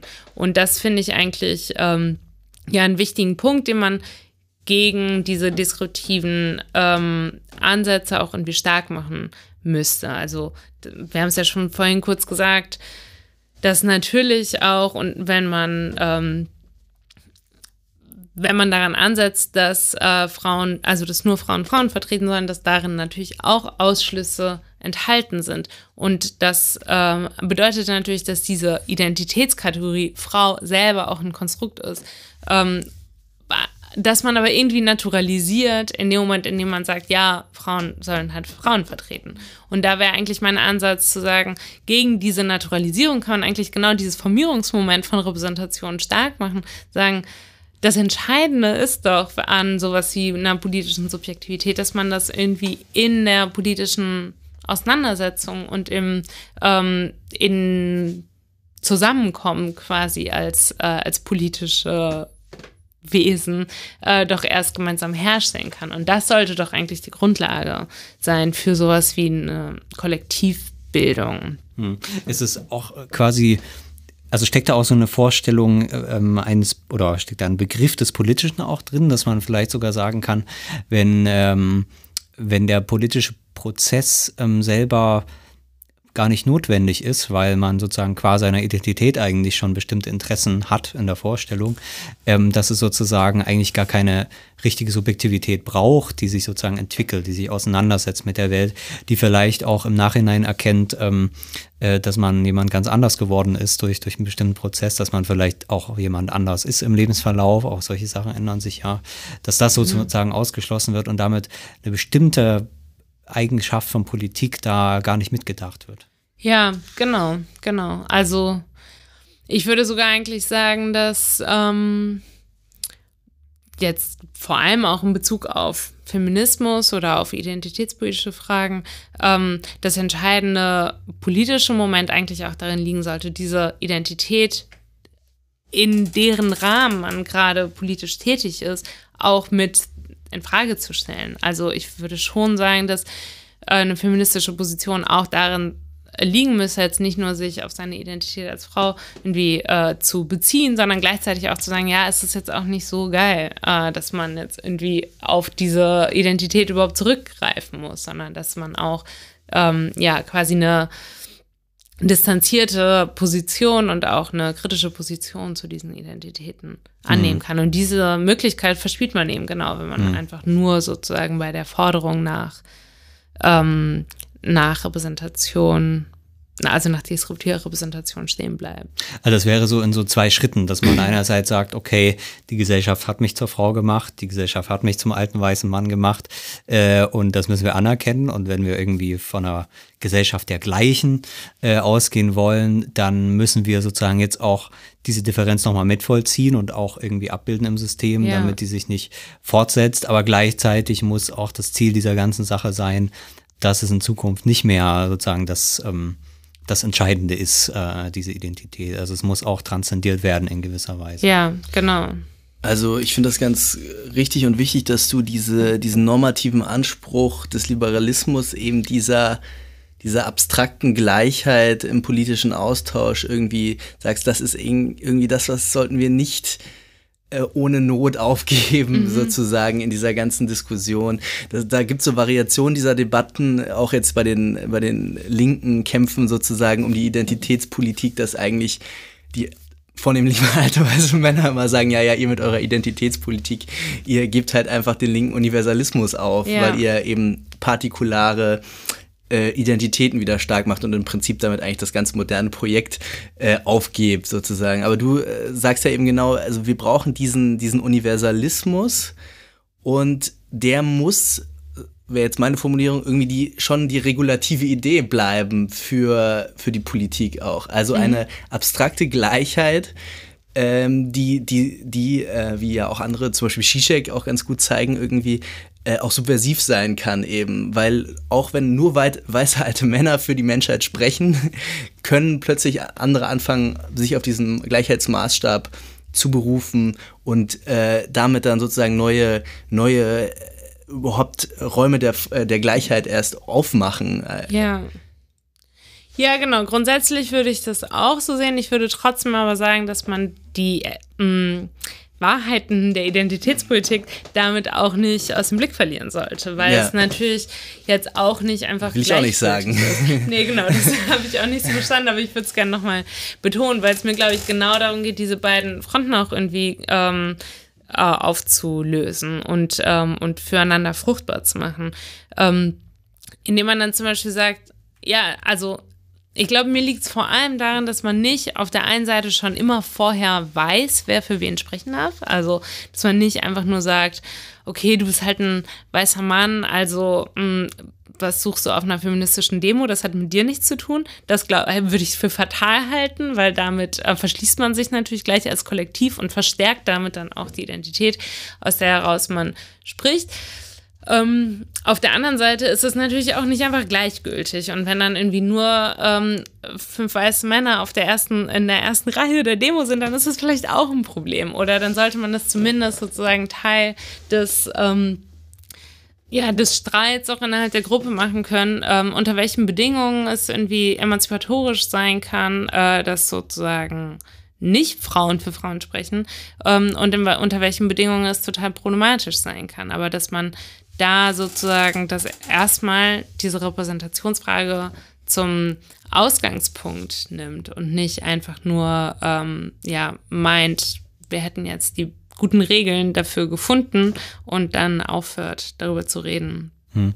Ich verstehe das wie so eine Verflüssigung, also dass man nicht sagt, wir sollen gar nicht mehr über Identität reden, aber wir müssen das ein bisschen flüssiger vielleicht denken, was einerseits heißt, das nicht zu verkennen und zu sagen, dass das alles schlecht ist, sondern gerade diese gesteigerte Sensibilität für solche Probleme ist ja letzten Endes nichts anderes als ein demokratischer Fortschrittsprozess, aber gleichzeitig sich da nicht zu verschließen und dann wiederum Sackgassen zu schaffen, ähm, wie sie manchmal in der Identitätspolitik auch auftreten.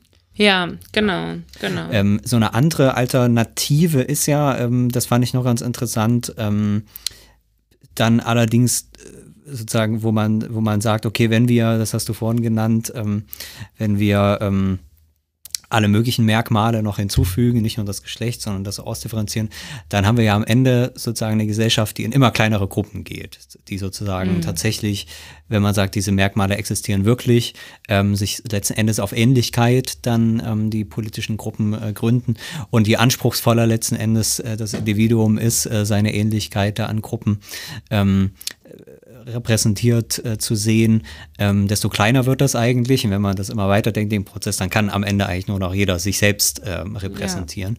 Ja. Ähm, das fand ich noch ein ganz gutes Beispiel, weil du dann schreibst, selbst das funktioniert nicht. Also selbst dann, wenn du dich nur selbst repräsentierst, dann selbst dann bist du nicht gut repräsentiert. Ähm, mhm. kannst du das nochmal erklären? Das fand ja. ich eine sehr schöne. Ja, genau. Also mh, mm, zwei Sachen kann man dazu vielleicht sagen. Auf der einen Seite ist es natürlich so, wenn man sich selber, also wenn man sagt, okay, ich spreche nur für mich, dann ähm, repräsentiert man eben sich. Das heißt, man macht dann interne Spaltung zwischen dem, was jetzt gerade Platz findet, in dem, was man sagt, und dem, was dann gerade keinen Platz findet. Also wenn ich sage, ich spreche jetzt nur für mich, aber ich sage jetzt mal das und das, dann spreche ich natürlich als, keine Ahnung, Akademikerin, als Frau, als mh, mm, Person, die x Erfahrungen gemacht hat oder so. Und das heißt, alle meine Erfahrungen, alle meine Positionen, die damit ähm, nicht zusammenpassen, ähm, fallen dann im Prinzip eigentlich raus. Das ist der eine Punkt. Der andere, entscheidendere Punkt ist, dass man natürlich, wenn man sagt, okay, jeder soll bitte nur für sich selber sprechen, auch wiederum eine Gleichheit suggeriert, die nicht gegeben ist. Nämlich, ähm, dass alle die gleichen Bedingungen, Ausgangsbedingungen haben, um für sich selber sprechen zu können.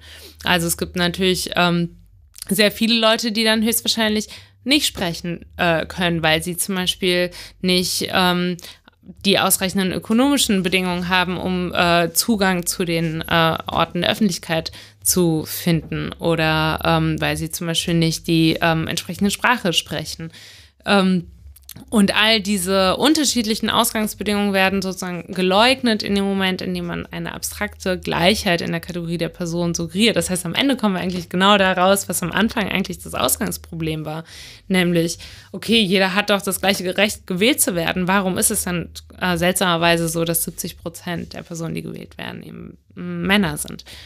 Ähm, Genau. Und ich habe jetzt diese Kritik an der Person, will ich mir gar nicht so, oder die Kritik daran, äh, das Repräsentationsproblem darin, für sich selber zu sprechen, will ich mir jetzt gar nicht zu eigen machen, sondern will eigentlich das nur hervorheben, um zu sagen, dass man, dass es irgendwann auch einfach äh, absurd wird oder mhm. äh, einfach sehr begrenzend wird, wenn man äh, Repräsentation, also wenn man eine so absolut gedachte Repräsentationskritik übt, weil wenn man nicht mal für sich selber sprechen kann, dann ähm, ja, dann verstummt man eben. Dann äh, macht man vielleicht gar keine Politik mehr. Hm. Und äh, das wäre natürlich irgendwie eine fatale Konsequenz.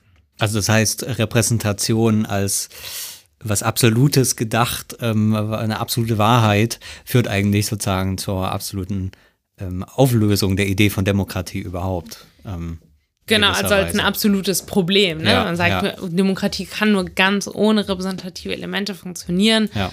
Dann, ähm, genau, dann glaube ich, hat man irgendwie hm, viel verschenkt. Aber das wäre nochmal ein anderer, anderer Repräsentationskritik als diese rousseauische, also das wäre sozusagen die individualisierte Variante der ja. Repräsentationskritik gegen eine kollektivistische Variante der Repräsentationskritik gegenüber einer auf Ähnlichkeit basierender genau. Repräsentationskritik. Ja, genau, beziehungsweise würde ich sagen, dass das die Konsequenz ist aus der auf Ähnlichkeit basierenden Repräsentationskritik, weil, ah, ja. wie du auch vorhin meintest, ähm, natürlich gibt es keine Person, die jetzt komplett identisch ist mit der anderen Person und auch niemand ist komplett mit sich selber identisch. Also müsste man es quasi ähm, bis ins Unendliche aufschlüsseln. Das ist sozusagen eher die zeitgemäßere Variante, wenn man daran glaubt, dass, wie das Reckwitz schreibt, wir in so einer Gesellschaft der Singularitäten mhm. sind. Und wir natürlich heute auch ein Wirtschaftssystem haben, ähm, äh, und auch eine Kulturindustrie haben, die sozusagen stark auf Individualisierung geht und ja. sozusagen durch, durch neue Techniken individuelle Profile erstellt werden, ähm, dass man das vielleicht mehr und mehr auch auf die, auf die Politik überträgt. Und das ist ja halt zum Teil auch wirklich eine Diskussion, wo man sagt, okay, sowas wie Parteien funktioniert überhaupt gar nicht mehr, weil kein Mensch heute nochmal das Gefühl hat, Teil einer Gruppe zu sein, Teil ähm, äh, sozusagen eben einer Partei letzten Endes mhm. zu sein, sich letzten Endes zu einer Organisation auch zu bekennen, die nicht zu 100 Prozent ähm, dem übereinstimmt, äh, was da hat, weil aus meinem Leben bin ich es auch gewöhnt, dass ich nicht mehr Fernsehen gucken muss, wo irgendwie einer bestimmt, was das Programm ist, sondern ich stelle mir das so äh, selber zusammen ja. und das auf das politische übertragen. Ähm, da sind wir vielleicht nochmal auch bei einem Thema, was du vorhin mal ganz kurz angesprochen hattest. So gedacht ist das letzten Endes auch ähm, dann die Frage, wie, wie Kollektive überhaupt, politische Kollektive ähm, ähm, statt, stattfinden. Mhm. Und diese eine identitätspolitische Seite macht dann eher, okay, durch wirklich gemeinsame Erfahrungen, durch so eine essentielle Ebene, dieses liberale Modell, was wir gerade besprochen haben, was dann auf Individualität geht, sagt, brauchen wir eigentlich gar nicht mehr. Wir müssen jetzt nur noch, nur noch äh, Big Data-mäßig vermessen, was die ganzen Individuen wollen und dann wird es alles zusammengerechnet. Und ob das jetzt Kollektive sind oder nicht, das ist eigentlich so von gestern. Mhm. Ähm, du sagst aber, wir brauchen diese Kollektive und wir müssen die in dieser dynamischen Form irgendwie wieder in den Blick bekommen. Ja, ja, genau. Das ist eigentlich mein Plädoyer. Also ähm, wenn wir vorhin die Repräsentationsprobleme im, äh, in der ersten Person diskutiert haben und die Konsequenz dann eigentlich nur äh, darin liegen kann, dass man eigentlich gar nicht mehr politisch ist, weil man selbst als Individuum eigentlich sich nicht mehr zu was äußern kann äh, oder zu was, ja, auf was festlegen kann, dann muss, denke ich, die Gegenbewegung sein, dass man ähm, aktiv und kreativ eigentlich mit äh, Repräsentationsform umgeht in dieser ähm, ja in dieser formierenden Funktion, also in dieser in dieser Willensbildung, in, die, in dem Versuch, dass wir quasi gemeinsam äh, einen politischen Willen finden können. Und das hängt natürlich auch mit Identitätsfragen zusammen. Ähm, aber kann eigentlich nur auf eine Weise gedacht werden, die sozusagen sich nicht in Identitäts, also nicht in der Feststellung von Identitäten erschöpft, sondern in gemeinsamer ähm, ja, Aushandlung sozusagen. Hm. Ähm, ich meine, es, ist jetzt natürlich sehr pauschal gesagt, weil ähm, politische Kollektive auch je nachdem, worum es geht, auf sehr unterschiedliche Weise zustande kommen können. Ne? Ähm, wenn man jetzt sozusagen an das politische Kollektiv Feminismus oder Feministinnen, Feministen denkt, dann ist es natürlich eins, was ähm, mit einer identitätspolitischen Frage beginnt, aber indem sie sich nicht darin erschöpft, dann sozusagen zu einem gesellschaftspolitischen Programm werden kann und ähm, zu einer Utopie führen kann, die sozusagen über identitätspolitische Fragen hinausgeht. Ähm, bei anderen politischen Kollektiven ist es natürlich nicht unbedingt in der gleichen Weise so der Fall. Ähm, ich musste noch mal drüber nachdenken. Äh, ich weiß nicht genau, welche, welche Begriffe du dafür verwendet mhm. hast, aber dass ja diese sozusagen dieses Unabgeschlossene auch von so einem politischen Projekt, dass das wiederum seine ähm, seine Analogie auch in dem politischen Subjekt findet, in dem auch da, wie gesagt, ich weiß nicht, was du da für Begriffe verwendet mhm. hast, aber auch so eine Unabgeschlossenheit des Subjektes, diese Risse, die auch, selbst wenn man von seiner Identität überzeugt ist, dass diese Risse auch immer wieder, wo man merkt, okay, man ist doch irgendwie ein Individuum, aber auf eine negative Weise, unabgeschlossen. Ja. Man hat noch eine Zukunft, man hat letzten Endes die Freiheit, noch jemand anders zu werden und etwas Neues auch zu entdecken, für was Neues zu stehen, ähm, dass das auch betont werden muss. Ähm, ja. Äh, und äh, sozusagen, wenn du sagst, auch so eine feministische Idee ist unabgeschlossen, ähm, würde das quasi erst dann möglich machen, wenn man auch davon ausgeht, dass Menschen auch auch selbst unabgeschlossen sind und Subjekte. Ja, genau, das ist der Punkt, wo dann der Begriff der Negativität ähm, ins Spiel kommt, mhm. den ich vorhin so weggewischt Dann war das dieser ähm, genau. Begriff, ja, die Negativität, ja. Ähm, genau, weil ähm, im Prinzip führe ich ja Repräsentation so ein, dass ich sage, es gibt eben die Formierungsdimension ähm, von Repräsentation, also die Herstellung einer, ja, einer politischen Form. Ähm, und auf der anderen Seite die Abbildungstradition von Repräsentation, die in einer in einem Verhältnis organisiert ist, in zwei Teilen, die selber aber eben in Differenz zueinander stehen.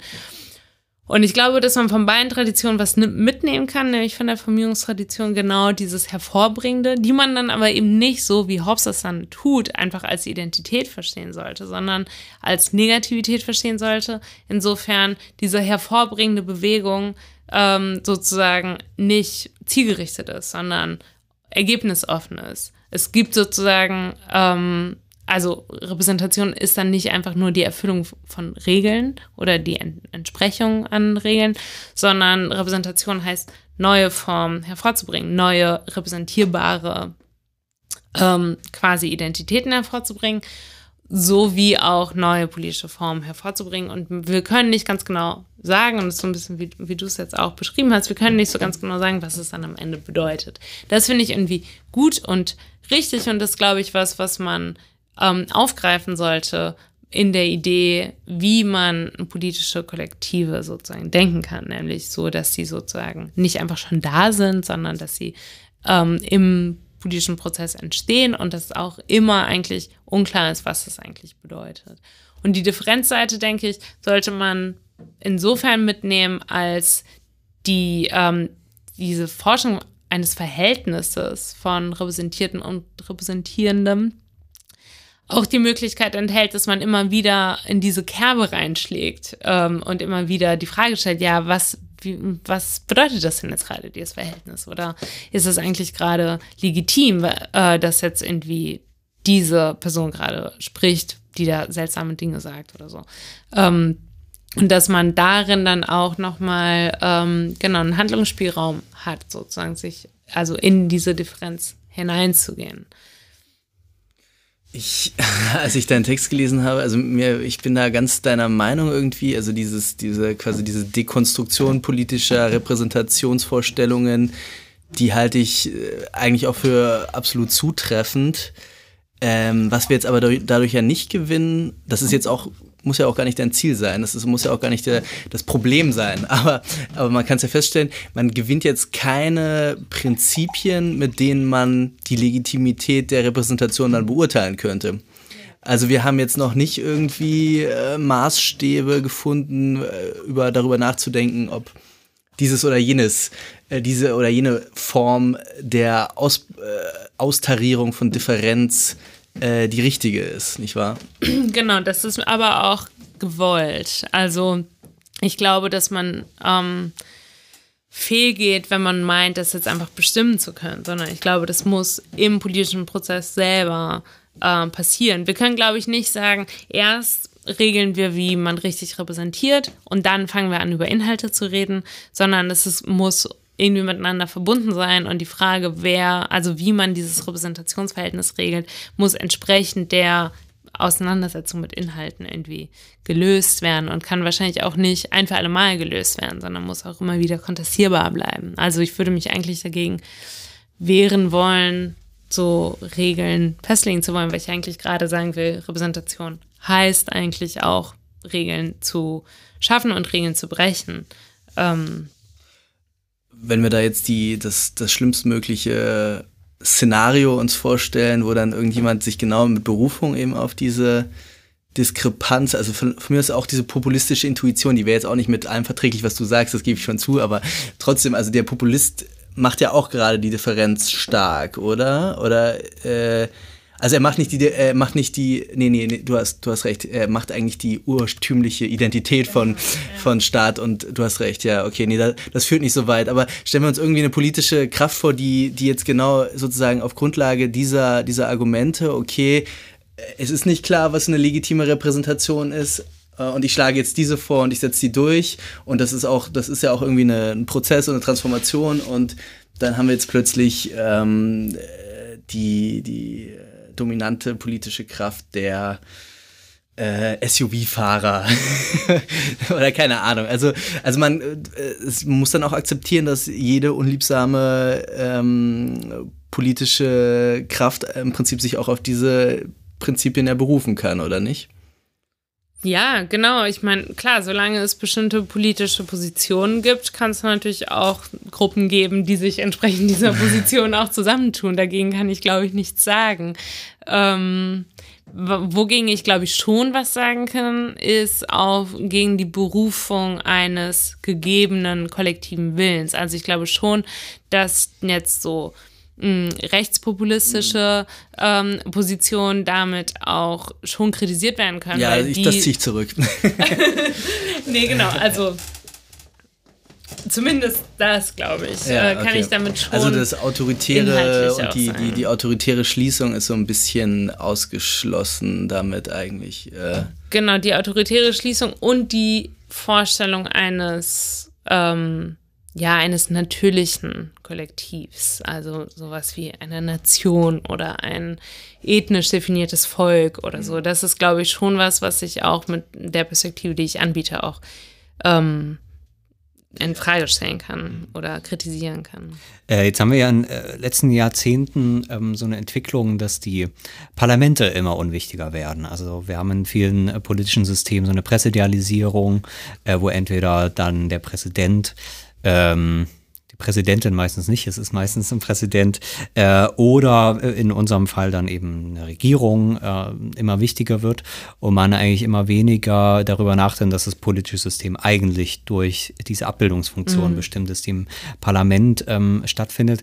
Könnte man dann deine Analyse auch nochmal so ein, so, ein, also ein Plädoyer für diesen Parlamentarismus ähm, verstehen, der nochmal ganz, ganz stark macht, dass, ähm, dass äh, man diese diese Funktion, die ja dieses Parlament hat, einerseits abzubilden und in, in Differenz auch abzubilden mhm. und gleichzeitig aber natürlich eben, wie du das ganz am Anfang gesagt hast, tr trotzdem das richtige Bild zu malen, was aber nicht eben das, die Wirklichkeit ist.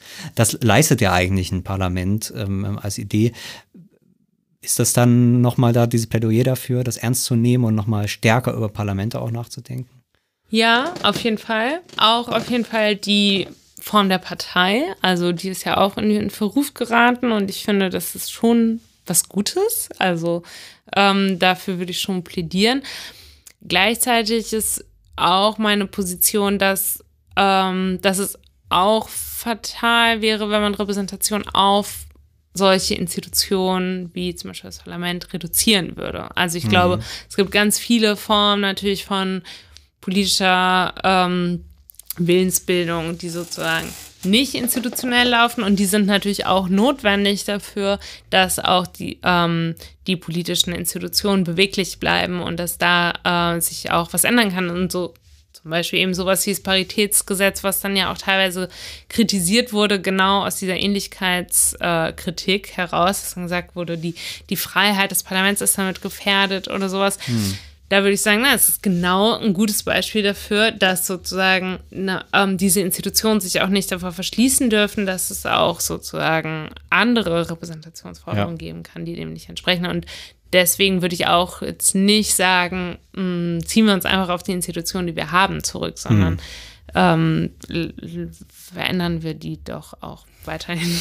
Um, um nochmal meinen, meinen vorherigen Kritikpunkt nochmal jetzt plausibler zu machen, nach, vor, vor dem Hintergrund, was Jan gesagt hat. Also meiner Meinung nach kannst du aber nicht irgendetwas dazu sagen, ob jetzt nun ein Präsidialsystem oder irgendwie eine andere Form die bessere oder die schlechtere ist oder ob ein Zwei-Parteien-System besser ist als ein äh, ein repräsentatives, ähm, äh, nicht repräsentativ in dem Sinne, wie wir es jetzt hatten, mhm, sondern in so einem Verhältniswahlrecht sozusagen ja. genau äh, hergestelltes Parlament, das dann mit Koalitionen arbeitet. Also dazu kannst du doch im Prinzip nichts sagen, weil diese Regeln äh, mit der die Differenz zwischen Gesellschaft und Staat überbrückt sind, unbestimmt sind erstmal und äh, Teil des Prozesses sind, mhm. nicht wahr? Also das, ich glaube, das, das ist plausibler, das so äh, an dich ranzutragen mhm, und das, was ja. du sagst, dass du äh, nicht zum Prozedere eigentlich sagen kannst und im Zweifelsfall auch hm, ja, gut, zum, gegen Volksentscheid vielleicht oder so, da könntest du ja, vielleicht was sagen. Kann ja, ich schon sagen. ja, ähm, ja, das stimmt natürlich. Also ich ich würde schon denken, dass es manche Regeln gibt, die besser sind als andere. Ähm, aber das ist natürlich nicht die Ebene, auf der ich irgendwie argumentiert ja. habe. Also da gibt es natürlich ganz viele ähm, politikwissenschaftliche ähm, oder auch politiktheoretische Auseinandersetzungen ähm, damit. Und meine Arbeit ist jetzt noch stärker auf einer prinzipiellen, begrifflichen Ebene angesiedelt. Ähm, und das stimmt schon, dass ich da jetzt irgendwie keine Position beziehe. Ähm, man könnte höchstens sagen, dass eine, ein Wahlrecht, was stärker auf Pluralität ausgerichtet ist, ähm, eher vielleicht irgendwie unterstützenswert ist oder eher irgendwie dieser Idee entspricht, die ich stark zu machen versuche, als jetzt ähm, sozusagen diese Polarisierung auf, ähm, auf zwei Parteien, was äh, durch ein Mehrheitswahlrecht dann ähm, entsteht. Aber ja, das stimmt, dass ich da eigentlich recht unbestimmt bleibe. Das ist für mich auch nicht so relevant. Also ja. ich finde, ähm, eigentlich, eigentlich war auch das Ziel meiner Arbeit insbesondere sozusagen diese enge institutionelle Fokussierung, die immer nur auf der Ebene argumentiert, mhm. ähm, welches Wahlrecht jetzt das Bessere ist und so weiter, so ein bisschen zu lockern und sagen, lass uns auch mal ein bisschen breiter über Repräsentation nachdenken, was es eigentlich heißt und was es für eine Form von politischem Handeln auch impliziert. Alles klar. Hm. Also für mich habe ich tatsächlich irgendwie nochmal auch das Argument für Parlamentarismus äh, äh, mitgenommen, weil man ja da doch zumindest die Vorstellung hat, dass, ähm, dass äh, sowas wie ein Parlament doch nochmal äh, einfach ein Ort auch einer politischen Rationalität sein kann, ähm, die sozusagen nicht den Zufällen irgendwelcher ähm, ähm, ja, was eben eben immer so passiert, ne? was dann das Problem von direktdemokratischen äh, Verfahren mhm. ist, wo die eine Woche die Stimmung so ist. Ich meine, es gibt inzwischen politikwissenschaftliche Arbeiten, die dann zeigen, dass es ähm, davon abhängt, ob es regnet oder die Sonne scheint, wie mhm. bestimmte Entscheidungen ausfallen. Ähm, und dass man sagt, okay, sowas wie ein Parlament kann eine Antirationalität herstellen und kann es auch nur herstellen, wenn es das Selbstbewusstsein genau. hat, zu sagen, wir sind hier nicht einfach die Stellvertreter mhm. ähm, äh, in diesem Sinne von eben einem Direktmandat, ähm, sondern wir sind hier wir haben sozusagen ein eigenes politisches Mandat, was ja. auf eine komplexe Weise zwar natürlich für das Volk irgendwie ähm, das abbildet. Das ist dann immer diese ominösen Debatten, was ist jetzt der Wählerwille? Ne? Ja, ja, genau. dann, dann, hat man so, so ein kryptisches äh, Ergebnis und weiß nicht, was man machen soll. Aber ähm, dann beginnt eben dieser interessante genau. Abstimmungsprozess, dass es natürlich trotzdem keine Willkür ist, sondern dieser Wählewillen, diesen zu konstruieren, zu rekonstruieren genau. in gewisser Weise, das ist dann der, der Prozess. Und diesen, so, so habe ich auch so ein bisschen äh, deine Arbeit dann verstanden, diese Funktion, die, da, die sozusagen auch im politischen Prozess geleistet wird und wie du schon richtig sagst, die natürlich nicht auf das Parlament selbst beschränkt mhm. ist, sondern im Wesentlichen natürlich die Kopplung zum Rest der Gesellschaft über die Parteien hat, heute auch durch eine ganze Reihe anderer Organisationen mhm. ähm, oder durch, durch außerparlamentarische Oppositionen, also da gibt es ja eine große Vielfalt, aber trotzdem, dass man dann im Parlament doch so eine Art von Verbindlichkeit hat, die das leistet und dass das offenbar auch was ist, was ähm, nicht zu verbessern ist auf gewisse Weise. Kann Bestimmt man das auch zu verbessern. Also, ja, sozusagen, also, also sozusagen immer wieder anzupassen, aber das, ja. aber das Prinzip selbst, also ja, das meine ich. Ähm, genau, ähm, ja. Also äh, genau, man kann an ganz vielen Stellen eben sehen, wie das Prinzip nicht verwirklicht ist, wie auch ähm, äh, ja auch sozusagen die neue Vielfalt von NGOs und und so weiter von ganz vielen politischen Gruppen, die nicht mehr im Parlament stattfinden, äh, ja, äh, ja auch zeigt, dass in der letzten Endes auch Defizite des Systems, dass die Parlamente das doch nicht mehr schaffen.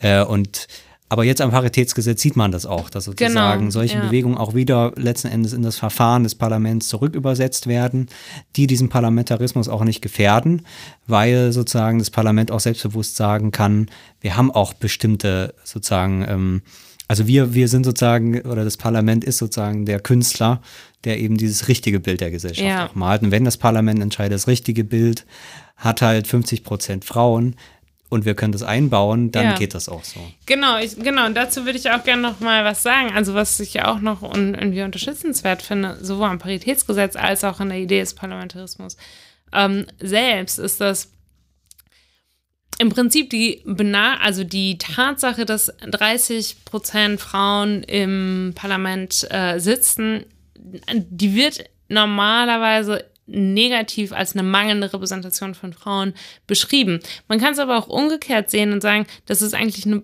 bestimmte positive Repräsentation, nämlich einer realen gesellschaftlichen Struktur, die Benachteiligung von Frauen. Und damit ist es sozusagen eine gesellschaftliche, ja, eine gesellschaftliche Bedingung, die sich ohne begründet zu sein im Parlament widerspiegelt. Ähm, und deshalb wäre dann das Paritätsgesetz eigentlich der Versuch, genau die Differenz, also genau die Freiheit des Parlaments quasi zu stärken. Und da finde ich das interessant, dass man dann sagen würde, also eigentlich genau wie du es gerade beschrieben hast, ne? Wenn man ähm, dafür sorgen würde, dass 50 Prozent Frauen am Parlament sind, dann hätte man jetzt nicht einfach eine entsprechende Abbildung der äh, realen äh, sozusagen Verhältnisse in der Gesellschaft, sondern man hätte sozusagen eigentlich eine kontrafaktische Inszenierung ermöglicht äh, oder aufgebaut, genau dieses sozusagen, dieses freie Bild äh, der Gesellschaft, das dann irgendwie das Parlament malt, nämlich die kontrafaktische Situation, dass wir auf einmal irgendwie Gleichheit haben und äh, dass es dann ähm, natürlich erstmal künstlich hergestellt, aber indem es künstlich hergestellt ist, bekommt es natürlich trotzdem eine Realität. Und von dieser Realität aus lassen sich dann natürlich auch sozusagen gesellschaftliche Strukturen auch verändern. Und diese Möglichkeit der kontrafaktischen ähm, Inszenierung. Ähm, ist, glaube ich, oder das, wie du es beschrieben hast, das ähm, Bildes, was sozusagen einfach bewusst anders ist als die ähm, Gesellschaft. Das ist, glaube ich, auch ein Freiheitsraum, der ähm, ja, der sehr unterstützenswert eigentlich ist oder den man vielleicht noch mal stärken müsste. Das ist ja eigentlich so eine Art äh, Avantgardismus des Parlaments dann irgendwie. Der, mhm. Das Parlament äh, läuft nicht dem Willen des Volks hinterher, sondern macht einfach, zeichnet schon die gute Gesellschaft in der Zukunft genau. sozusagen. Ja. ja, genau. Das ist natürlich, ist natürlich auch, also da kann man sich natürlich auch diverse Horrorszenarien vorstellen, aber äh, im Prinzip finde ich das schon einen sehr faszinierenden Gedanken, ja. Auf jeden Fall, genau. Ich meine, diese ähm, die Horrorszenarien liegen natürlich auf der Hand. Also mh, wenn das Parlament sich jetzt quasi einfach nur noch entfernt von der Bevölkerung und sagt, vielen Dank, wir machen jetzt mal unsere eigenen Sachen, ähm, dann ist es natürlich, ähm, also kippt es natürlich auf die andere Seite. Die Gefahr bleibt natürlich auch immer bestehen. Ja. Hm. Ich finde das deswegen noch ganz interessant, ähm, weil so Leute wie äh, Bruno Latour ähm, ja auch sagen, äh, man muss den Parlamentarismus so weiterentwickeln, dass eben nicht nur Menschen da repräsentiert ja, genau, werden. Also ja. weil wir sozusagen äh, die rein ähm, äh, anthropologische, äh, anthropologische Problem haben, dass die Natur kein, nicht sprechen kann. Ja. Das ist ja das ganze Problem. Ähm, äh, also das heißt, die demokratischen Fortschritte sind ja letzten Endes immer dadurch gekommen, dass man gesagt hat, okay, die Leute können ja trotzdem de denken und sprechen. Also bald sozusagen gesellschaftlich anerkennbar war, dass Frauen auch denken und sprechen können, politisch, dann äh, Arme auch und so weiter. So wurde ja. ja. das Wahlrecht immer weiter ausgedehnt. Und jetzt muss man eigentlich den Schritt weitergehen und sagen, okay, jetzt müssen Gruppen repräsentiert werden, die wirklich nicht sprechen können, nämlich Tiere und Pflanzen. Ähm, vielleicht schafft man das auch noch, sie irgendwie zum Sprechen zu bringen, aber auf jeden Fall muss man irgendwie parlamentarisch das regeln ja. und neue Regeln einführen, ähm, sodass die Natur auch eine Stimme hat. Ja. Ähm, Parlament der Dinge. Genau, genau das, das Parlament, der Dinge. Der Dinge. Ja. Das wäre sozusagen in deiner, in deiner Vorstellung da auch eigentlich konsequent äh, weitergedacht, dass, ja. man, dass man sagt, eine Demokratie kann auch entscheiden, dass ähm, eben Sachen repräsentiert werden, die äh, also sozusagen durch, durch die parlamentarischen Regeln, durch die Repräsentationssystem Teil des Diskurses werden. Genau, genau. Und da ist ja auch eigentlich ähm, das Interessante, dass ja klar ist, dass man da keinen gegebenen Willen äh, abbilden kann, ja. sondern dass ja. man natürlich nur ähm, nichtmenschliche Wesen repräsentieren kann, wenn, ähm, wenn man unterstellt, also einen bestimmten Willen unterstellt. Und das macht es natürlich total kompliziert, mhm. aber ähm, ja, eigentlich gerade durch so Repräsentationsformen äh, vielleicht diskutierbar. Siehst du denn äh, da in dem, in dem Diskurs, so wie du den jetzt, äh, finde ich, auf einer wirklich extrem erhellende Weise nochmal neu neu geschnitten hast auch, also gerade für diese, für diese, ähm, für diese Paritätsgesetz, was da jetzt ja lange diskutiert wurde und wahrscheinlich kommen jetzt demnächst ja auch weitere äh, Verfahren, immer wenn es um Quoten geht und so weiter, mhm. ähm, das nochmal anders zu durchschneiden quasi und anders nochmal zu verstehen und selbst auch zum Beispiel da für solche Sachen zu sein, ohne sich unbedingt die, die Argumente mancher der Befürworter dann zu eigen zu machen. Ähm, siehst du da denn auch diskursiv den Fortschritt, dass da solche Perspektiven, die das da ernst nehmen, so wie wir es heute eigentlich diskutiert haben, auch langsam äh, reinkommen? Oder siehst du, du hast es vorhin so ein bisschen angedeutet, da, doch eher die Verhärtung, die dann mm. sozusagen bei, auf beiden Seiten eigentlich theoretische Positionen so gegeneinander clashen, yeah. die eigentlich gar nicht so, so ähm, stark gegenüberstehen müssten? Ja, das finde ich schwer zu sagen, ehrlich gesagt. Also man ist ja, man neigt ja dazu, äh, vorsichtig äh, in Bezug auf Fortschrittsgeschichten ja. zu reagieren und wahrscheinlich auch aus guten Gründen weil es natürlich auch sehr schnell immer wieder ähm, Rückschritte gibt und äh, und das auch, also sieht man ja auch heute. Ich meine, es gibt irgendwie einerseits, äh, wenn man jetzt in Thüringen guckt, einerseits ein Paritätsgesetz und andererseits irgendwie 25 Prozent AfD, ist jetzt irgendwie nicht so eindeutig als eine Fortschrittsgeschichte erzählbar. Ähm, und daran zeigen sich auch schon die Ambivalenzen des Repräsentationssystems, dass man eben, ja, dem ausgeliefert ist, dass es sozusagen Parteien gibt, die gewählt werden und die aber offen antidemokratisch ähm, sind. Ähm, und das ist, das ist halt so. Das ist sozusagen Teil des, äh, Teil des Spiels. Hm. Ähm, das ist sozusagen jetzt der eine Punkt jetzt in Bezug auf die Entwicklung des ähm, parlamentarischen Systems selbst. Ähm, ich meine, es ist eigentlich, dass ich das jetzt überhaupt dass ich überhaupt auf die Idee komme, das als eine Fortschrittsgeschichte zu erzählen, äh, da würden, glaube ich, die meisten sich eh wundern, weil mhm. natürlich eigentlich ja wirklich immer nur von der Krise gesprochen wird. Mhm. Also ähm, vielleicht da noch ganz ja. kurz zur AfD, dass sie wirklich massenhaft einfach Nichtwähler ähm, ja. äh, äh, mobilisiert hat. Das ist ja doch jetzt tatsächlich ziemlich klar. Ja. Ähm, also das heißt, ähm, dass, dass das demokratische System ähm, quasi eine Ungleichheit normalisiert hat, wo man sagt, okay, genau. 20 Prozent der Bevölkerung sind uns sowieso egal und wenn sie nicht zur Wahl gehen, sind sie uns doppelt egal, weil sie nutzen sozusagen ihr Stimmrecht gar nicht mehr, deswegen kann man für diese Leute auch keine Politik machen. Ja. Das hat sich ja die letzten Jahrzehnte normalisiert und jetzt ist eine Partei gekommen, die diese Leute wieder genau. zur Wahlurne holt. Ja. Also ich glaube, an der Stelle kann man auch ganz faktisch sagen, das ist ein Fortschritt in dem Sinne, dass ja. man doch jetzt sagt, okay, es gibt einen Bevölkerungsanteil, der überhaupt gar nicht mehr Teil dieser Gesellschaft in, in gewisser oder dieses mhm. demokratischen Kollektivs ist und jetzt sich irgendwie wieder meldet, natürlich auf eine äh, ganz schreckliche Art und Weise, aber dass das jetzt doch wieder vielleicht Thema wird, ähm, das, das ähm, Aber es sind ja auch nicht nur die Nichtwähler gewesen. Äh, also, nee, nee, nee, aber die Dynamik, sehr, die kommt schon, kommt schon viel daraus und das ist, äh, also von Zahlen her ist das ähm, die Nichtwähler-Mobilisierungspartei der letzten Jahrzehnte. Ähm, es ist, die, es ist immer weiter runtergegangen, die Quoten, mhm. immer größer der Anteil der Nichtwähler geworden und das ist die erste Partei, ja. die wirklich massenhaft Nichtwähler. Wie gesagt, nicht nur, aber das gehört auf jeden Fall ganz zentral zu dem, zu dem Teil der Geschichte. Ja, Partei. genau, aber das, ähm, das macht es auch so ambivalent, weil man natürlich ja. auf der einen Seite ähm, das Erstarken von Parteien, die ähm, sehr stark sich darüber definieren, Kritik am liberalen System der Repräsentation oder der Politik überhaupt ähm, zu äußern, einerseits als Krise beschrieben werden kann, andererseits aber genau wie du sagst, auch irgendwie Teil des Erfolgs dieses Systems ist, dass sozusagen ähm, offensichtlich ähm, es möglich ist, dass genau, ähm,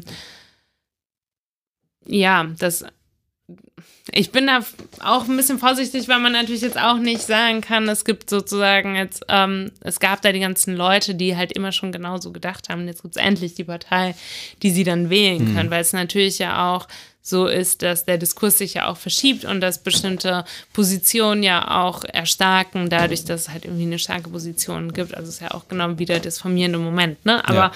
du hast total recht, glaube ich, dass man das ähm, einerseits als eine Krisenerzählung beschreiben kann, andererseits als eine Erfolgsgeschichte. Aber es ist natürlich ein bisschen eine ironische Erfolgsgeschichte, weil es sozusagen trotzdem ja eine massive Gefährdung ist, hm. eigentlich, der ähm, Demokratie. Klar, es ist ähm, extrem riskant alles. Ähm, also das wollte ich auch damit sagen, dass man jetzt eigentlich sieht, ähm, was das Risiko ist, wenn man sagt, ähm, 20 Prozent der Bevölkerung ähm, sind sozusagen de facto eigentlich nicht mehr Teil ja. des politischen Kollektivs.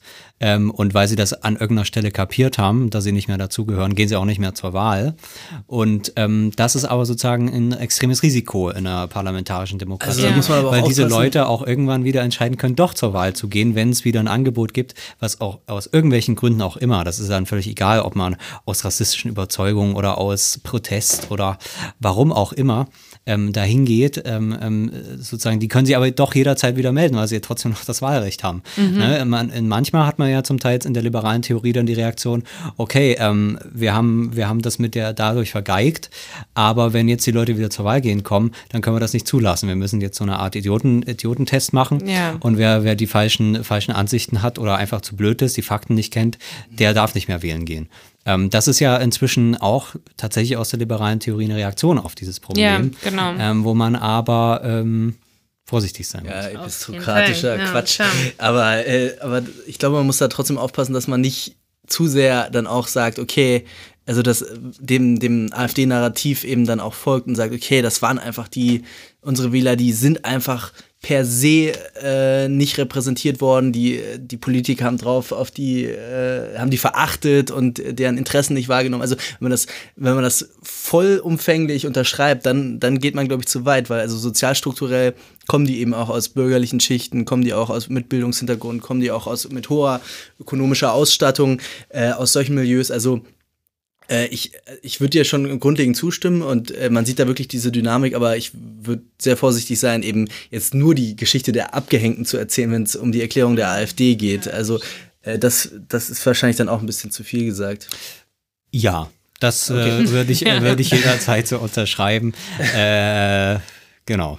Aber es ist, es ist, ähm, aber, es ist vielleicht ein Teil. Ah, vielleicht eine letzte, letzte Frage noch. Ja. Also Politik ist ja aus der, aus der Perspektive der Akteure oder auch für bestimmte Theoretiker, die sich eben damit beschäftigen, vor allem eine Frage der Strategie. Und irgendwie gibt es ja auch dann viele Theorien, die eher quasi auf Vereindeutigung setzen, auf diskursive Hegemonie oder sowas. Also das ist ja quasi eine, ein Versuch, ähm, die unendliche politische Kontingenz zu schließen, um sozusagen seine Interpretation der Wirklichkeit durchzusetzen. Und das ist äh, für viele tatsächlich schon so der Weg, wie man ähm, eben ein, eine politische Agenda durchsetzt. Deine ganze politische Philosophie äh, geht jetzt eher in so eine Richtung Politik der Mehrdeutigkeit eigentlich, würde ich das sagen. Ja. Ähm, siehst du da irgendwie dann, also das kann man natürlich auch erstmal trennen äh, auf der, auf der theoretischen Ebene und auf der strategischen Ebene, aber siehst du da auch irgendwie Anschlusspunkte oder irgendwie Probleme, dass man eigentlich diese, dieses, dieses dekonstruierende äh, ähm, mehrdeutige eben äh, irgendwie gar nicht so recht in die Grammatik der, der politischen äh, Alltagskultur bringen kann? Mm, hm, schwierige Frage. Also, das, also erstmal würde ich glaube ich schon auch sagen, dass man das vielleicht trennen muss. Also, dass es auf der ein oder, oder vielleicht gerade nicht trennen muss. Also, vielleicht muss man das eben kombinieren und auf der einen Seite sozusagen diese Offenheit und Mehrdeutigkeit, wie du es beschreibst, beibehalten und auf der anderen Seite aber auch nicht aus dem Blick verlieren, dass es eben um die Bildung von Kollektiven geht und auch um die ähm, Herstellung von Handlungsfähigkeit ähm, und das sozusagen auch zu machen und auch zu wagen. Also ähm, ja, ich glaube schon, und die Frage war vorhin ja auch noch, die habe ich ja nicht so richtig beantwortet, ob ich jetzt irgendwie die Fronten als ähm, so verhärtet erlebe zwischen einer mm, universalistischen Linken und einer identitär fragmentierten Linken. Und da würde ich eigentlich genau auch ansetzen, zu sagen, genau, man muss, also ja, glaube ich, dass die Fronten zu verhärtet sind. Ähm, und das wäre genau so ein Punkt anzusetzen, äh, dass man natürlich ähm, auch identitätspolitische Position haben kann und teilweise auch es notwendig ist, dass man die hat und gleichzeitig aber trotzdem sozusagen aus der ähm, Betroffenheit heraus sozusagen auch wieder ähm, sich trauen sollte, ähm, Hegemonien zu bilden und auch darin sozusagen, ja, auch wenn dann vielleicht nicht alles gleichermaßen was einen auszeichnet, darin wiederzufinden ist, sondern einfach auch eine, ähm, eine, eine Einheit, sei es auch nur temporär oder sei es auch nur in bestimmter Hinsicht, ähm, dann auch sozusagen herzustellen. Also ich glaube, es gibt eine große Unsicherheit auch ähm, tatsächlich Kollektive herzustellen, weil man immer auch die Angst hat, irgendwie übergriffig zu werden oder für jemanden zu sprechen, bei dem man gar nicht ganz genau weiß, ob man die Perspektive auch wirklich nachvollziehen kann oder mhm. so. Um, oder auch dafür angegriffen zu werden, sozusagen. Und das, da würde ich schon denken, dass man dann auch wieder, ähm, ja, gerne auch mehr nach vorne gehen kann ähm, als Linke.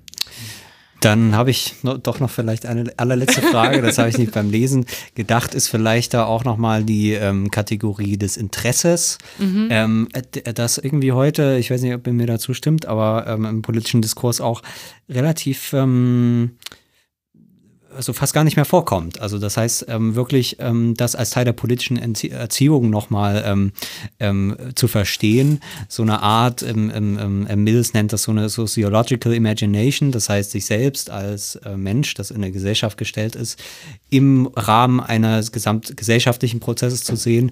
Das heißt, sich eben ähm, auch in seiner ganzen Individualität trotzdem als Teil eben einer Gesellschaft zu verstehen, in bestimmten Strukturen mhm. und daraus mit, ne, mit einer politischen Urteilskraft ein Interesse zu zu entwickeln. Was versteht, okay, ich bin der und der und stehe hier und da und kann jetzt politisch entscheiden, ob ich das erstmal überhaupt als ein Problem empfinde. Man kann ja auch sagen, okay, ähm, ich erlebe zwar bestimmte Ungerechtigkeiten, aber ist eigentlich okay, ich muss jetzt nicht mehr haben sozusagen. Das, das ist ja sozusagen dann dem Menschen überlassen, sowas zu entscheiden oder dem politischen Subjekt. Oder eben, das würde in den meisten Fällen dann äh, wahrscheinlich passieren, dann tatsächlich sowas wie ein Interesse zu entwickeln äh, und zu sehen, okay, ich bin eben hier nicht ein Individuum, sondern ich bin ja ein Individuum, aber als Teil auch von Strukturen und von Ungleichheiten und muss eben gucken, wie ich dieses Interesse in, in ein politisches Kollektiv übersetze, was dieses Interesse auch wirklich vertritt. Für die linke Partei Partei ist es natürlich, oder für die Linke in einem größeren Sinne, ist natürlich das Klasseninteresse. Da kommt mhm. plötzlich der Klassenbegriff wieder mit aller Gewalt ähm, zurück. Ähm, ist das vielleicht wieder auch so eine, so eine Idee, weil dieses Interesse, deswegen finde ich das Interesse so interessant. Das Interesse ja. ist ja gerade so ein aktivistischer Begriff, weil das ist was, was man lernen muss. Das ist auch immer, wenn, wenn Linke dann sagen, okay, die, die Leute müssen wieder ein Klassenbewusstsein entwickeln. Das ist ja letzten Endes auch Kei, äh, ähm, ähm, zwar mit Identität verbunden, weil natürlich macht man als, als ähm, äh, sozusagen, wenn man eben, eben Proletariat ist in einem erweiterten Sinne, macht man natürlich bestimmte Unsicherheitserfahrungen, die man nicht hat, wenn man eben stinkreich ist. Das heißt, es hat zwar äh, auch einen Identitätscharakter.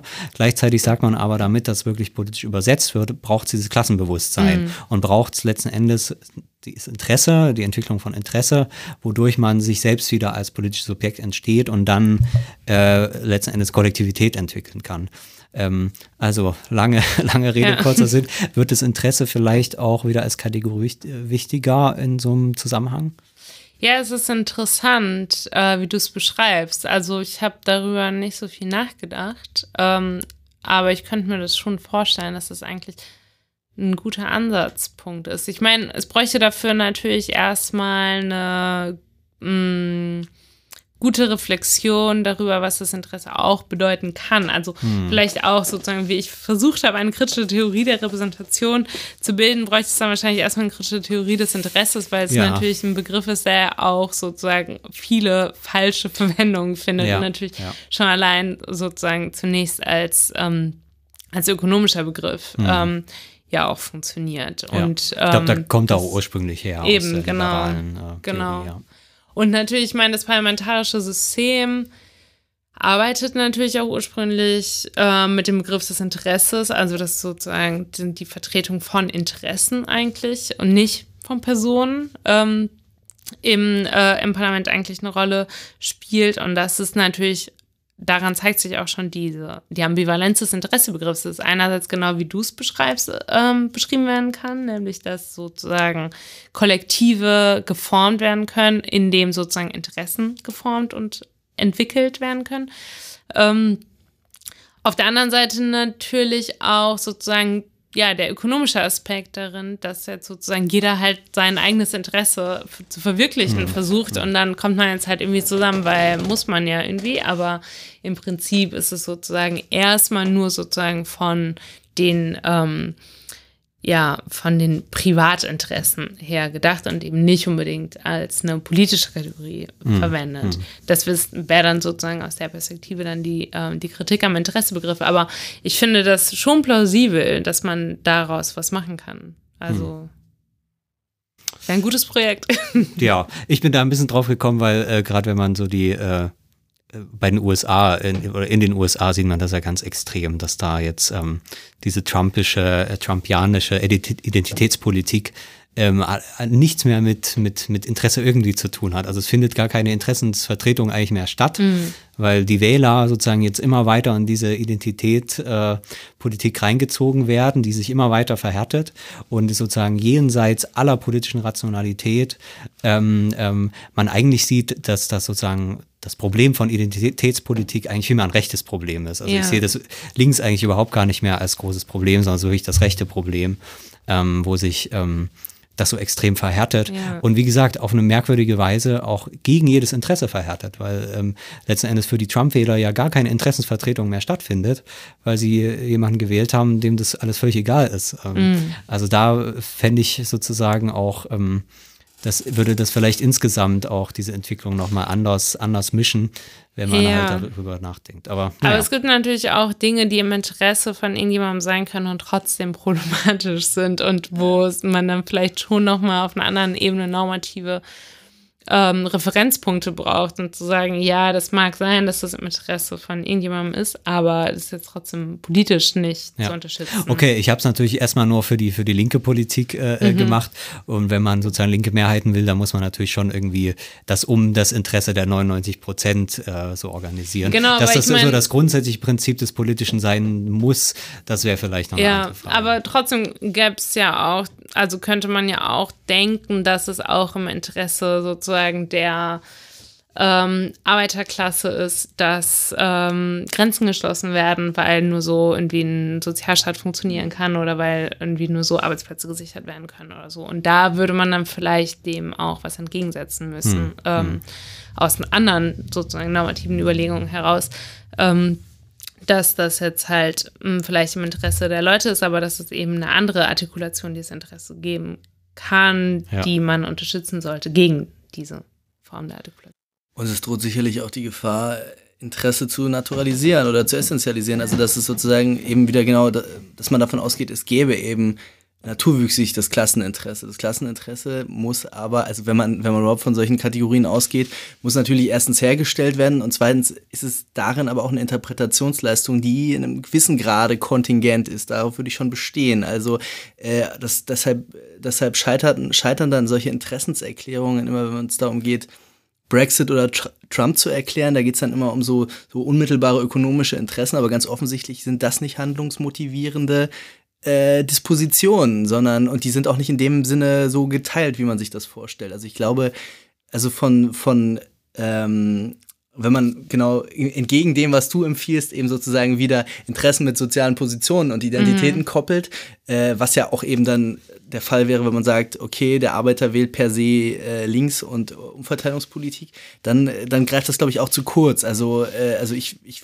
fühle mich gar nicht so wohl mit dem Interessenbegriff, aber ähm, also das sicherlich muss man natürlich, muss man, also wie gesagt, als Interpretationsleistung würde ich sagen, ja, Interesse, dann kann das als eine politische Kategorie wieder interessant werden, aber nicht als, was du ja vielleicht auch gar nicht sagen willst, aber nicht als äh, natürlicher Bestandteil einer, einer sozialen Position. Also das würde ich nicht machen. Nee, genau, so hast es, ja. glaube ich. Auch nee, wie gesagt, für mich ist das, für mich war das nur noch mal neu über dieses Repräsentationsproblem nachzudenken und tatsächlich zu sagen, okay, mein Interesse soll repräsentiert werden. Ähm, dass das natürlich jetzt nicht ähm, einfach urwüchsig auch kommen soll, das ist klar. Mhm. Wenn es um linke Politik geht, müsste man dann sagen, okay, es ist eben nicht das Interesse von der Arbeiterbewegung, sondern äh, was es, es sowieso alles nicht mehr gibt. Aber wie gesagt, in, jetzt wie das Occupy gemacht hat, äh, das Interesse der 99 Prozent, ja. dass sich sozusagen das eine Prozent oben nicht bereichert äh, ähm, nach, einer, wie es beliebig ist. Das heißt, es muss notwendigerweise schon um, um die internationalen 99 Prozent auch gehen. So, aber wenn man das erkennt, okay, mein Interesse mag auch das Interesse sein von irgendwelchen indischen Wanderarbeitern ähm, und, und sozusagen da diese Dynamik reinmacht, mhm. wo man auch merkt, es, diese Identitäten, die können auch, die sind eben gerade dynamisch. Ne? Ich bin vielleicht hier auch der Europäer, aber vielleicht bin ich auch noch jemand anders. Vielleicht habe ich sozusagen einen Prozess, in dem ich das entdecken kann. Ähm, und auf jeden Fall bin ich sozusagen vielleicht in manchen Hinsichten ähnlicher diesem indischen Wanderarbeiter als Jeff Bezos. So, also das, das sind ja vielleicht so, mhm. so, so, so, so, Fragen. Ähm, das wird natürlich alles sehr kompliziert, ja. aber ähm, so in die Richtung habe ich gedacht, könnte man vielleicht auch dieses Repräsentationsproblem für so ein linkes Projekt denken. Ja. Ja, andererseits, wenn du es jetzt so beschreibst, ist dann wiederum, glaube ich, auch die Interpretationsleistung, die man da ähm, bringen muss, um diese Kollektivitäten sozusagen herstellen zu können, vielleicht ähm, deutlich weitergehender als was man unter dem Begriff des Interesses ausdrücken kann. Also mhm. wenn man jetzt sagt, wir, wir machen das jetzt alles unter dem Begriff des Interesses, aber es muss schon ein Interesse sein, was ich gemeinsam habe mit ähm, geflüchteten Personen und mit den zukünftigen Generationen und mit ähm, Arbeitern in Indien, dann ist vielleicht der Begriff des Interesses nicht unbedingt der richtige, sondern ja. das wäre dann halt äh, irgendwie ja, es ist, vielleicht braucht man tatsächlich auch einen neuen Begriff. Vielleicht ne? braucht man einfach den Begriff der Solidarität, ja, der genau, gerade genau, diskutiert Fall. wird wieder. Ja, das stimmt. Eigentlich ist es eher, ähm, hätte der schon viel früher heute fallen müssen, weil ja. es natürlich ja genau darum geht, dass man Kollektive ausgehend von ähm, ja, von solidarischem Zusammenkommen äh, bildet und eben nicht auf Grundlage von Identitätszugehörigkeiten. Gut, dann haben wir vielleicht mit dem Begriff der Solidarität äh, ein Thema für die nächste Sendung. Wir haben noch. Äh, haben wir tatsächlich, oder? Niemanden, äh, äh aber wir. Doch, wir doch, natürlich. Unsere nächste Sendung ist über Solidarität. Gut, das hatte ich jetzt gar nicht so im Blick, aber. Ähm, äh, ja, dann äh, danke ich dir, Marina, dass du da warst. Das war eine sehr interessante Sendung. Ja, ähm, vielen Dank an Wir euch. haben ja auch am Ende gemerkt, dass es noch viel äh, Stoff gibt, um da weiter drüber nachzudenken. Ähm, ich glaube auch, dass uns das ganze Thema Repräsentation, Demokratie, Parlamentarismus, Parteien, ähm, dass man jetzt das so langsam fast nimmt, so richtig ernst nimmt in diesem wirklich ganz tiefen ähm, äh, äh, Sinn und nicht mehr sozusagen nur drüber schimpft und so weiter, sondern mhm. jetzt wirklich äh, ernsthaft drüber nachdenkt und äh, genau ähm, äh, die Richtung war das ja heute. Deswegen fand ich das sehr schön. Ähm, ja, fand ich auch. Ja, dann ähm, wie immer der Hinweis: äh, Teilt unsere Sendung, wenn ihr wollt, erzählt äh, euren Freunden und Freundinnen, wenn euch das gefallen hat. Ähm, dann bis zum nächsten Mal bei Das Neue Berlin. Macht's gut. Ciao. Tschüss. Tschüss.